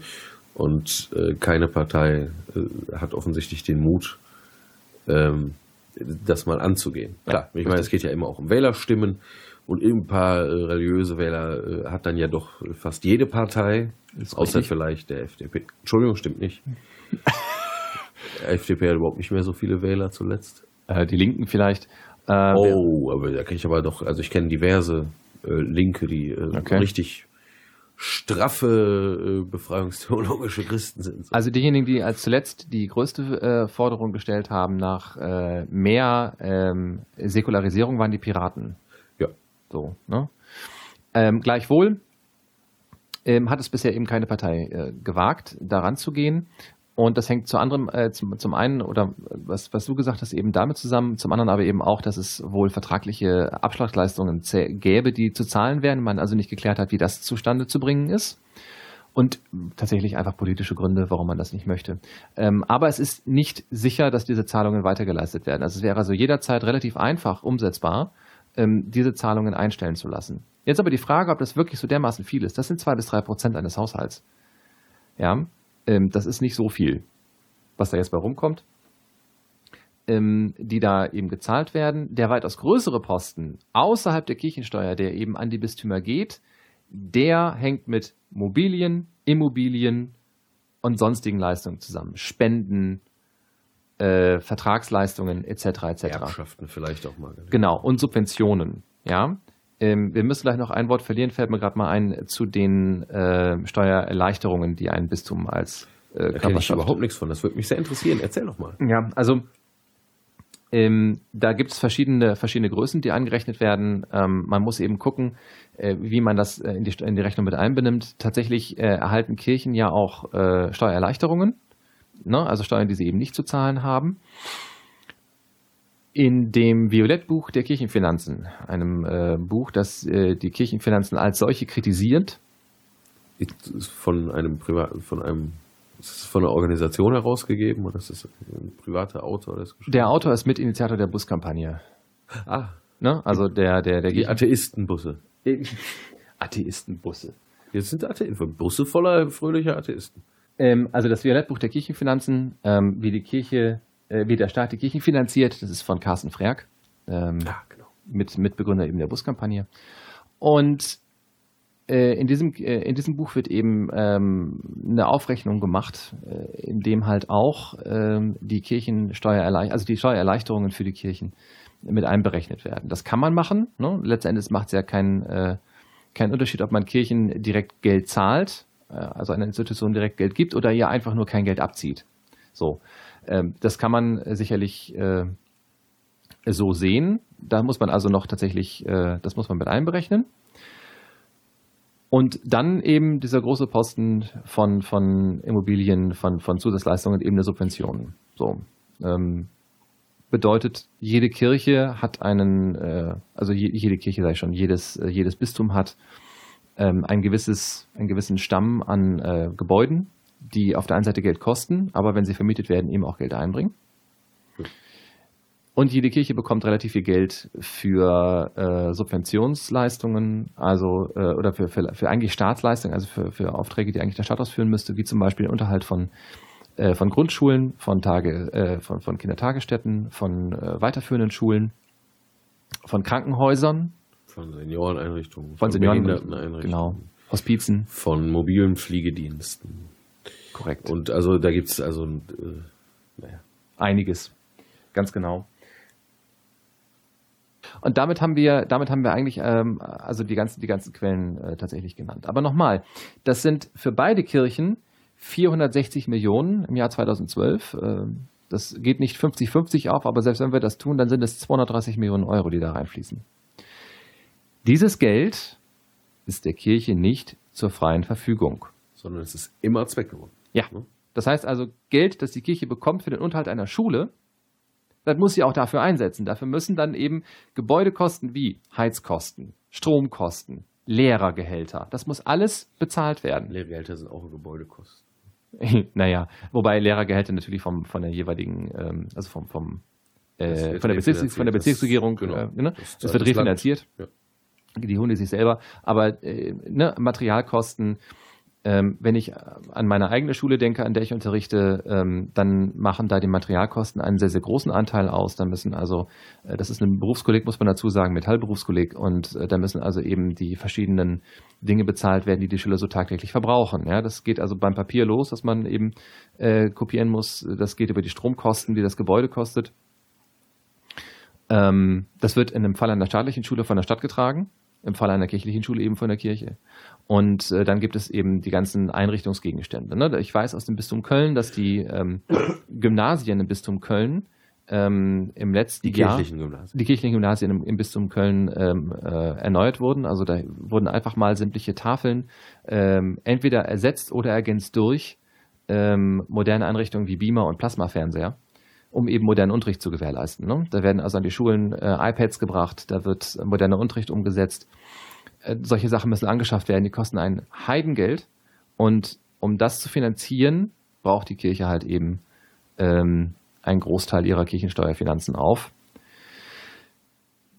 Ähm, und äh, diese ganzen zusätzlichen Kosten dienen natürlich den jeweiligen Bistümern dazu, einen möglichst ähm, tragbaren Haushalt zu realisieren. Ja, also zu gucken, wenn tatsächlich äh, Schwankungen in der Kirchensteuer ähm, jetzt die nächsten Jahre zu erwarten sind, wie fangen wir die einigermaßen auf?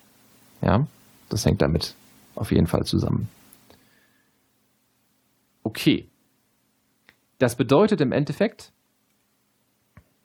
dass wir zwei Aussagen treffen können, die sich komplett gegenüberstehen. Und das ist wirklich, wirklich kurios. Auf der einen Seite, das ist äh, sehr schön, dass äh, wir haben da tatsächlich zwei Bücher, eben einmal dieses Violettbuch Kirchenfinanzen, das also sagt, die Kirche hat viel zu viel Geld ähm, und noch einen weiteren Vorwurf macht, nämlich, dass Kirche ähm, im Prinzip nicht notwendig wäre. Ja, ähm, die Subventionen, die wir vom, also die die Kirche vom Staat bekommt, sind so hoch oder wären so hoch, so Carsten Freak, dass die Schulen, die Kindergärten, die Krankenhäuser etc. eigentlich schon dem Staat gehörten. Ja, also folgendes Szenario, wenn ein Krankenhaus in kirchlicher Trägerschaft zu 80, 85 Prozent vom Staat finanziert wird, dann gehört es im Prinzip dem Staat. Also warum die, diese letzten 15 Prozent, die die Kirche dazu schießt, sind es auch nicht mehr. Ja, also die machen jetzt den großen Unterschied auch nicht und äh, auf die Art und Weise ähm, äh, finanzieren wir einen äh, großen, großen Konzern, nämlich den Konzern Katholische Kirche bzw. Einzelbistum, ähm, den wir nur dazwischen schalten, obwohl uns dieses Krankenhaus eigentlich staatlicherseits schon längst gehörte, so der Vorwurf von Carsten Frerk. Und auf der anderen Seite ähm, haben wir ein Buch, das heißt äh, Und vergib uns unsere Schulden, das also äh, diametral die These vertritt, dass äh, Bistümer viel zu wenig Geld hätten und sehr viel mehr sparen müssten. Also, hat Kirche zu viel Geld oder hat sie zu wenig Geld? Und die Antwort ist ja. Und zwar in beiden Fällen. Man muss sich immer den jeweiligen Rechtsträger angucken und auch mal schauen, wie viel Gelder denn in dem jeweiligen Bistum sind. Ne? Also Vermögensträger. Genau, bei mir wegen Vermögensträger, genau, wie, viele, äh, wie, viel, wie viel Geld beim jeweiligen Vermögensträger ist. Ähm, das kann man wirklich stark differenzieren. Es gibt reiche Bistümer, es gibt ärmere Bistümer, es gibt reichere Pfarreien, es gibt ärmere Pfarreien. Und dass eine Pfarrei eventuell nicht genug Geld hat, um sich mehr als einen, sagen wir mal, Pastoralreferenten zu leisten und eben zwei, drei, vier Priester, das wird daraus dann, denke ich mal, deutlich. Denn die Pfarrei muss zusehen, dass sie ihr Geld selber finanziert. Ja, dass, dass sie äh, ihre Gelder selber zusammenbekommt. Und sie bekommt ja äh, gemessen an, an ihrer Mitgliederzahl eben aus den Kirchensteuereinkünften des Bistums ihre Bezüge. Richtig.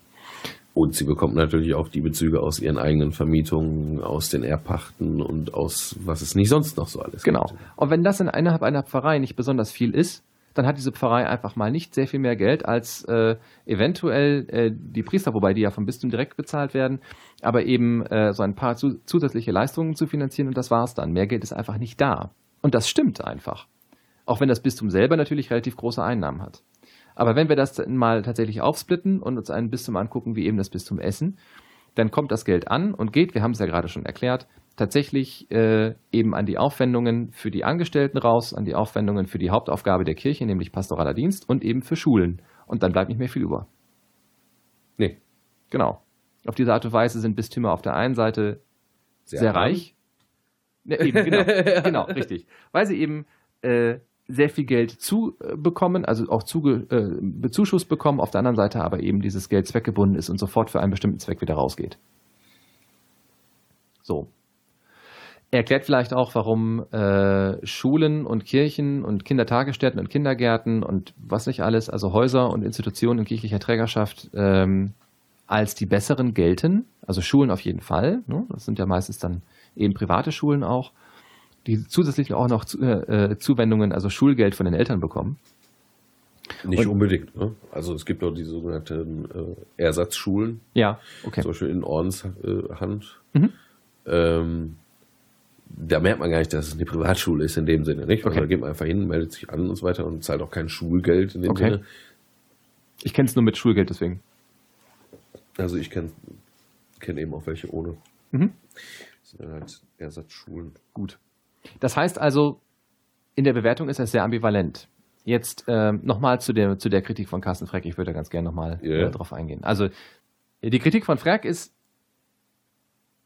wie viel Geld braucht die Kirche eigentlich wirklich?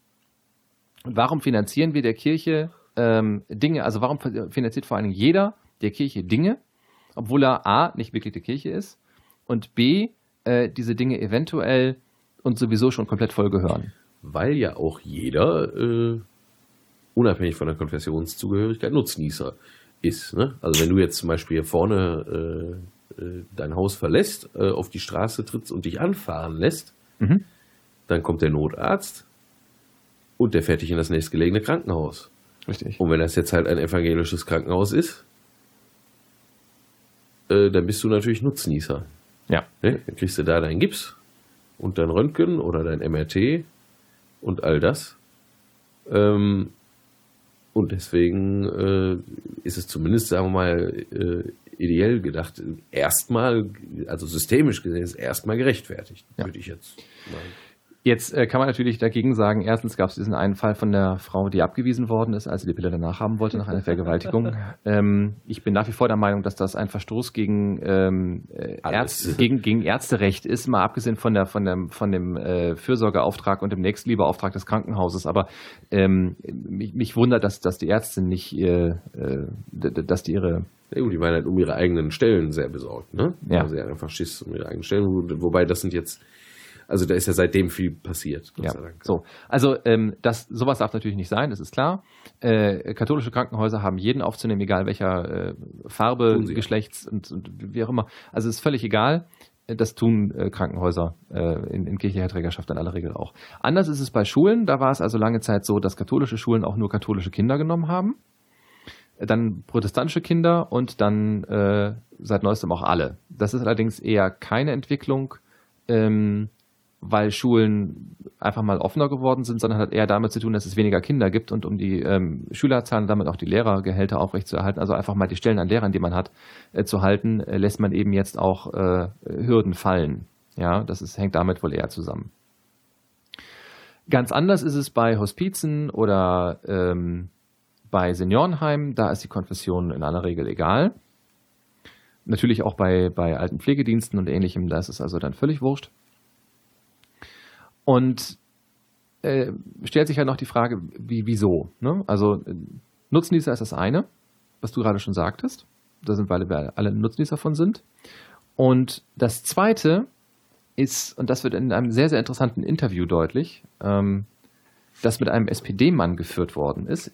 Ich werde mal gerade kurz schauen, ob ich den Namen äh, schnell, schnell genug finde. So, Gernot Mittler äh, ist ein SPD-Mann, und sagt. Und äh, erklärt in diesem Interview, und das ist äh, inter äh, wirklich interessant, warum immer noch, also warum diese, diese, diese Verträge zwischen Kirche und Staat, äh, warum die immer noch existieren. Und die Antwort ist äh, verblüffend wie simpel. Das erste ist, diese 10 bis 15 Prozent, die die Kirche derzeit immer noch bezahlt und die sonst der Staat übernehmen möchte, machen sehr wohl einiges aus. Ja, wir reden hier ja von allen Krankenhäusern, allen Kirchen, allen Grundschulen, allen Kindertagesstätten, allen, allen Kindergärten, Behindertenheimen etc. Derzeit in kirchlicher Hand, die auf einen Schlag in staatliche Finanzierung übergehen würden. Geht ja gar nicht, es herrscht sowieso die große Privatisierungswelle. Also man würde sie ja dann wahrscheinlich eher verscheuern, als dass man sie. Äh, Richtig. So, und dass, dass das immer ausnahmslos immer zulasten der Qualität geht, äh, haben uns die letzten zehn Jahre äh, in Privatisierung von ja. sozialen Einrichtungen, von äh, Bildungs- und Infrastruktur mehr als deutlich gezeigt.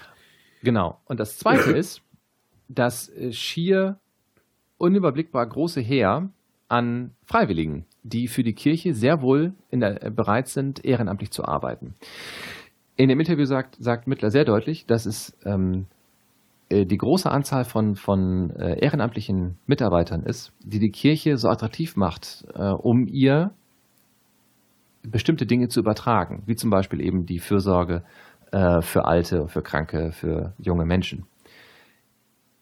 Dieses Potenzial kann der Staat so nicht realisieren. Der Staat kann sehr wohl um ehrenamtliche Mitarbeit bitten, aber die Menschen reagieren da in aller Regel nicht so wirklich drauf. Der Staat schafft ja gerade jetzt erstmal äh, Strukturen. Nicht? Es gibt zum Beispiel Ehrenamtsagenturen kommunaler Art, ne? als, als Einrichtungen der Stadt. Genau. Also die Kirche hat eine seit Jahrhunderten bestehende Infrastruktur, was äh, ehrenamtliches Engagement in allen möglichen Belangen angeht. Korrekt, ne? ja. Also ob es jetzt die Caritas-Sammlung ist ähm, oder ähm, äh, ob es äh, Hausaufgabenbetreuung ist heute, jetzt, hm. äh, ob es Krankenbesuchsdienste sind, die ehrenamtlich äh, betrieben werden. Genau. Ähm, bis hin, äh, bis hin äh, zu also Chören und Bläser-Ensembles. Mhm. also es, es gibt keine hat, also es gibt, glaube ich, kaum eine vergleichbare Institution wie die Kirche oder kaum etwas Vergleichbares, wenn es darum geht, ehrenamtliches Potenzial erstmal zur Verfügung zu haben und auch ansprechbar zu haben. Also Menschen, die sagen, ja, ich möchte mich gerne engagieren und hier sehe ich, da ist eine Struktur, die halte ich für funktionierend und gut und darin kann ich mich gerne engagieren. Ja, korrekt. Das sind halt auch historisch gewachsene Strukturen. So, deswegen funktionieren die so gut. Und es wäre vom Staat natürlich nicht das Allerklügste, das jetzt einfach hinunterfallen zu lassen. Das jedenfalls ist die Meinung des SPD-Manns. Ja, und im Übrigen auch äh, aus finanziellen Gründen nicht. Also wenn wir alle Ehrenamtsposten ersetzen müssten ähm, durch, durch finanzierte äh, Posten, also die irgendwie Geld kosten, ähm, da hätte der Staat ja wieder einen großen Batzen an Kohle zu bezahlen, ja, den er eventuell nicht aufleisten kann. Ähm, kurz und knapp, tatsächlich hat die Politik ein Interesse daran, äh, diese Zusammenarbeit zwischen Kirche und Staat aufrechtzuerhalten.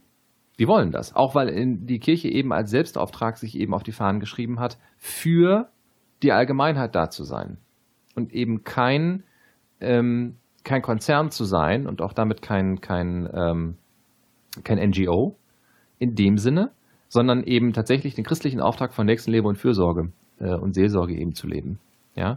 Äh, die Parteien haben relativ übergreifend, eben wie gesagt mit den Ausnahmen von äh, einem Teil der Linken und eben der Piratenpartei, ähm, tatsächlich ein Interesse daran, diese Zusammenarbeit aufrechtzuerhalten. Und das sehen wir ja daran, dass eben auch an diesen Regelungen, die durchaus ersetzbar wären, rein rechtlich ersetzbar wären und eventuell sogar äh, begründbar ersetzbar wären, eben nie Nichts was geschraubt worden ist. Ja, genau. Ja. Ne? Das, ist, das sieht man einfach. Problematisch wird sowas ein bisschen, ähm, wenn wir einen Blick werfen auf den Weltbildverlag, der ja jetzt tatsächlich doch noch weitermacht, äh, nach allem, was ich gehört habe ja, und gelesen habe. Mal was beigeschossen. Genau. Denn der Weltbildverlag kann im Prinzip als ein eigenständiger Konzern gesehen werden, der sich der, also diese, gerade auch dieser, dieser Zielsetzung ähm, von, von Nächstenliebe oder von ehrenamtlicher Arbeit oder zumindest oder nicht, nicht gewinnorientierte noch, Arbeit. Meinetwegen eben äh, noch äh, Verkündigung des, äh, der frohen Botschaft. Ja, von mir aus auch das. Ne? Äh, einfach gar nicht mehr verpflichtet fühlt. Also da kann man einfach sehen, ähm, auch der Weltbild Verlag hat, glaube ich, Shades of Grey vertrieben. Äh, nee, gar nicht wahr. Das doch. haben sie, doch, das haben sie vertrieben. Schon, ja, okay. Ich weiß, also es war, es war sehr interessant, der Weltbild. Es gab vor ein paar Jahren mal, ich habe das nicht mehr nachgeschlagen, eben äh, den, äh, die interessante Nachricht, dass äh, die Veröffentlichung eines Buches eines, ich glaube, protestantischen Theologen im Weltbildverlag nicht zugelassen wurde, weil er irgendwie eine konträre Meinung vertreten hat, aber eben Shades of Grey dann verlegt wird. Ne? Ähm, und da muss man einfach sagen, warum hat der Verlag das gemacht? Er konnte sich halt leisten, ein theologisches Buch nicht zu verlegen, weil das sowieso nicht so viel Geld einbringt, aber Shades of Grey abzulehnen ist halt der, gleichzusetzen mit Verlust. Und äh, da ist sicherlich ähm, da ist keiner glücklich drüber. Dass der Weltbildverlag eben komplett nach kapitalistischen Funktionen eben läuft und funktioniert äh, und Grundsätzen eben arbeitet. Das möchte man eigentlich nicht und das ist sicherlich auch äh, noch etwas, wo noch Klärungsbedarf besteht. Ähm, vielleicht hat deswegen auch äh, die Kirche ursprünglich mal überlegt, äh, den Verlag fallen zu lassen. Das war ja lange nicht klar, dass der weitermachen würde. Ja, also es waren jetzt auch wirklich nur einzelne Bistümer, die ja. da jetzt Geld beigeschossen haben, um das irgendwie noch zu erhalten. Ja. Weil es auch da schon wieder Trennung gibt zwischen den, den Verkaufseinrichtungen ja. ne, und dem Online-Versand äh, und dem eigentlichen Verlag. Mhm. Also das ist, ne, genau. ist auch nur ein mögliches Beispiel. Ja.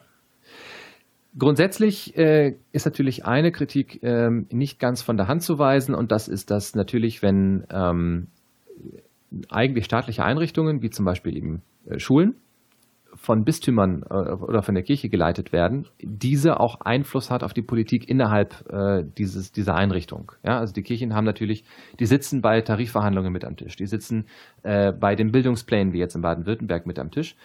Die nehmen Einfluss. Das ist klar. ja, ähm, und machen damit auch Politik und nehmen sich damit natürlich auch etwas heraus. Das ist, das ist schon deutlich. Klar. Was aber keinem wirklich deutlich wird, ist, dass das umgekehrt genauso gilt. Ja, wenn nämlich die Gehälter der, äh, der Bischöfe vom Staat finanziert werden und wenn äh, die Subventionen äh, für Schulen und Krankenhäuser und was wir eben alle schon aufgezählt haben, eben vom Staat an die Kirchen fließen, äh, dann hat der Staat genauso ein Recht, durch seine Leute und ähm, äh, durch, durch, durch, durch seine Leute ähm, und eben durch seine Gesetzgebung Einfluss auf die Politik der Kirche zu nehmen. Ja. Ähm, daraus folgt natürlich, äh, dass sich beide gegenseitig äh, im Prinzip kontrollieren. Ja, immer so weiter. Ne? Also da jetzt zu sagen, äh, die Kirchen würden großartig äh, einen, einen Rieseneinfluss nehmen, ist, äh, lässt eben außer Acht, dass es das umgekehrt eben genauso gibt. Auch wenn wir natürlich feststellen müssen, dass in manchen Bundesländern äh, die Kirchen sicherlich äh, recht großen Einfluss haben. Ja? Und auch natürlich zum Beispiel in sowas wie öffentlich-rechtlichen Sendeanstalten. Ne? Das also da ist einfach bekannt, dass da katholische Intendanten ganz gerne mal äh, direkten Einfluss genommen haben. Aber auch da wieder, woher wissen wir das? Weil es einen, einen Protest dagegen gab. Klar. Ja, so. Also halten wir fest. Kritik an der, Kirchen, äh, an der Kirchenfinanzierung ist auf jeden Fall dann äh, zu, ähm, zu leisten, finde ich jetzt, äh, wenn sie nicht transparent ist. Wenn man also nicht weiß, wo die Gelder hingehen. Und bislang war es häufig so, dass Ja. es wirklich eine massive Intransparenz herrschte. Äh, bei den Kirchen im Übrigen äh, wie andernorts auch. Ich meine, gut, äh, Übrigens, das hat auch durchaus einen technischen Grund, den habe ich jetzt gerade gar nicht, noch, noch gar nicht genannt. Äh, Und zwar äh, stellen jetzt erst viele Bistümer stellen jetzt erst von der Kameralistik zur Doppik um. Das ist eine Form der, der Buchhaltung. Und die, erst die Doppik erlaubt eine komplett transparente Aufstellung von Einnahmen und Ausgaben oder eines Haushaltes wirklich. Das kann die Kameralistik gar nicht. Die kommt ja auch noch aus dem Mittelalter. Das ist ein bisschen äh, einfach sehr altertümlich gewesen. Man hat bisher keine Notwendigkeit dafür gesehen und inzwischen versteht man das aber auch. Ja, und jetzt sind die Daten und jetzt werden sie auch veröffentlicht. Und gerade jetzt nach dem Skandal, ähm, nach dem Skandal in Limburg äh, beeilen sich die Bistümer natürlich, also auch die Ja. Bischöfe selber ihr äh, Vermögen der bischöflichen Stühle Mhm. äh, zu veröffentlichen. Das passt ganz gut zusammen mit, äh, mit einer These, die es sowieso gibt, nämlich, äh, dass der Skandal äh, ein notwendiges Selbstheilungsphänomen einer demokratischen Gesellschaft ist. Ja. Und äh, ja, jetzt ist die Kirche zwar keine demokratische Gesellschaft, weder die protestantische, äh, die protestantische ein bisschen mehr, die, Mhm. die katholische sicher nicht. Da ist ja die Rede von der hierarchischen Gemeinschaft. Mhm. Ähm, aber nichtsdestoweniger äh, sind wir ja auch als Kirche äh, Ja. in dieser Gesellschaft. Wir sind ja nicht daneben oder so, wir sind ja mitten darin. Also wir bilden ja auch diese Gesellschaft. Ich bin Genau. ja, äh, ich bin ja nicht nur äh, Katholik, ich bin ja auch Wähler. Ähm, und insofern sieht man also jetzt ganz äh, lustige Wechselwirkungen zwischen Demokratie und Religionsgemeinschaft. Ähm, ja, und also wir, uns, wir können dann- gespannt sein, wo es jetzt hingeht. Ja, Ne?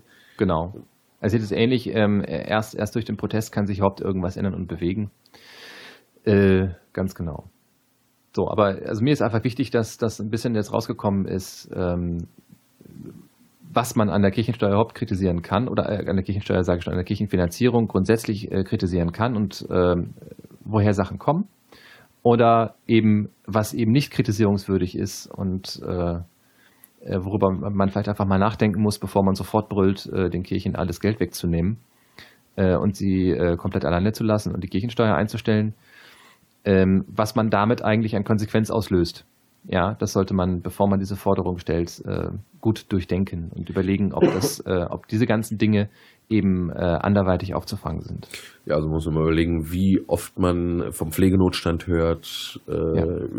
ähm, äh, und also jedes Mal, wenn man, wenn man in äh, Presse und sonstigen Medien irgendwas in diese Richtung hört, dann muss man einfach, oder dann kann man ganz praktisch denken, ja, um was für Leute handelt es sich denn, wer arbeitet denn da wo? Und äh, man wird sehen, dass, äh, ich weiß nicht, wir hatten, glaube ich, gesagt, ein Drittel oder so, hatten wir beim letzten Mal herausgefunden. ein Drittel aller äh, sozialen Einrichtungen, sozialkaritativen ja. Einrichtungen, ja. Mhm. Äh, pflegerischen oder wie auch immer Einrichtungen äh, in Trägerschaft einer der beiden äh, Konfessionen ist oder eines Verbandes mhm. jeweils, also ob jetzt Diakonie oder Caritas, das ist ja nicht ja. die Kirche direkt, sondern das sind ja so.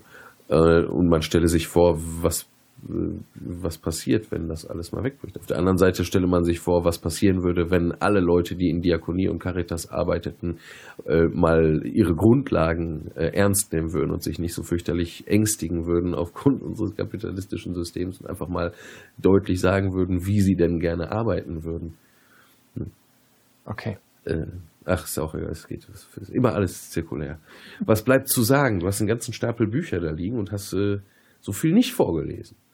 Äh, ja, weil ich keine Bücher vorlese. Also das Wichtigste ist daraus tatsächlich genommen. Wir werden die Bücher, die wir als Grundlage haben, natürlich in die Shownotes packen.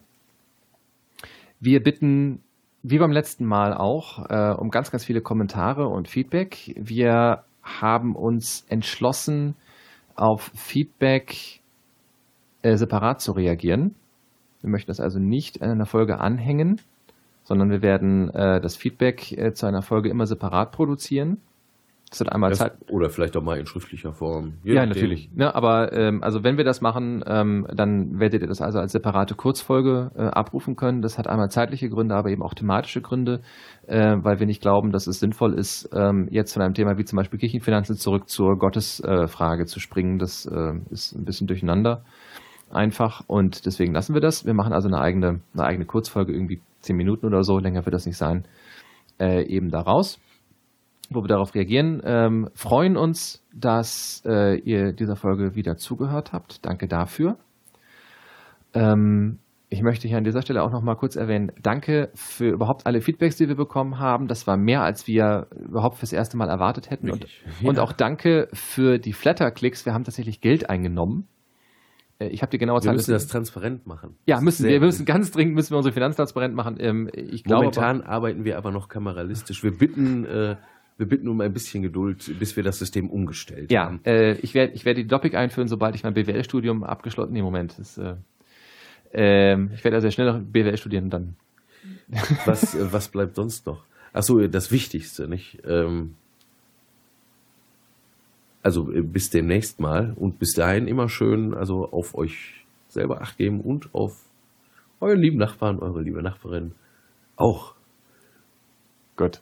Und mit diesem Satz und Gottes Segen einen schönen Abend. Bis zum nächsten Mal.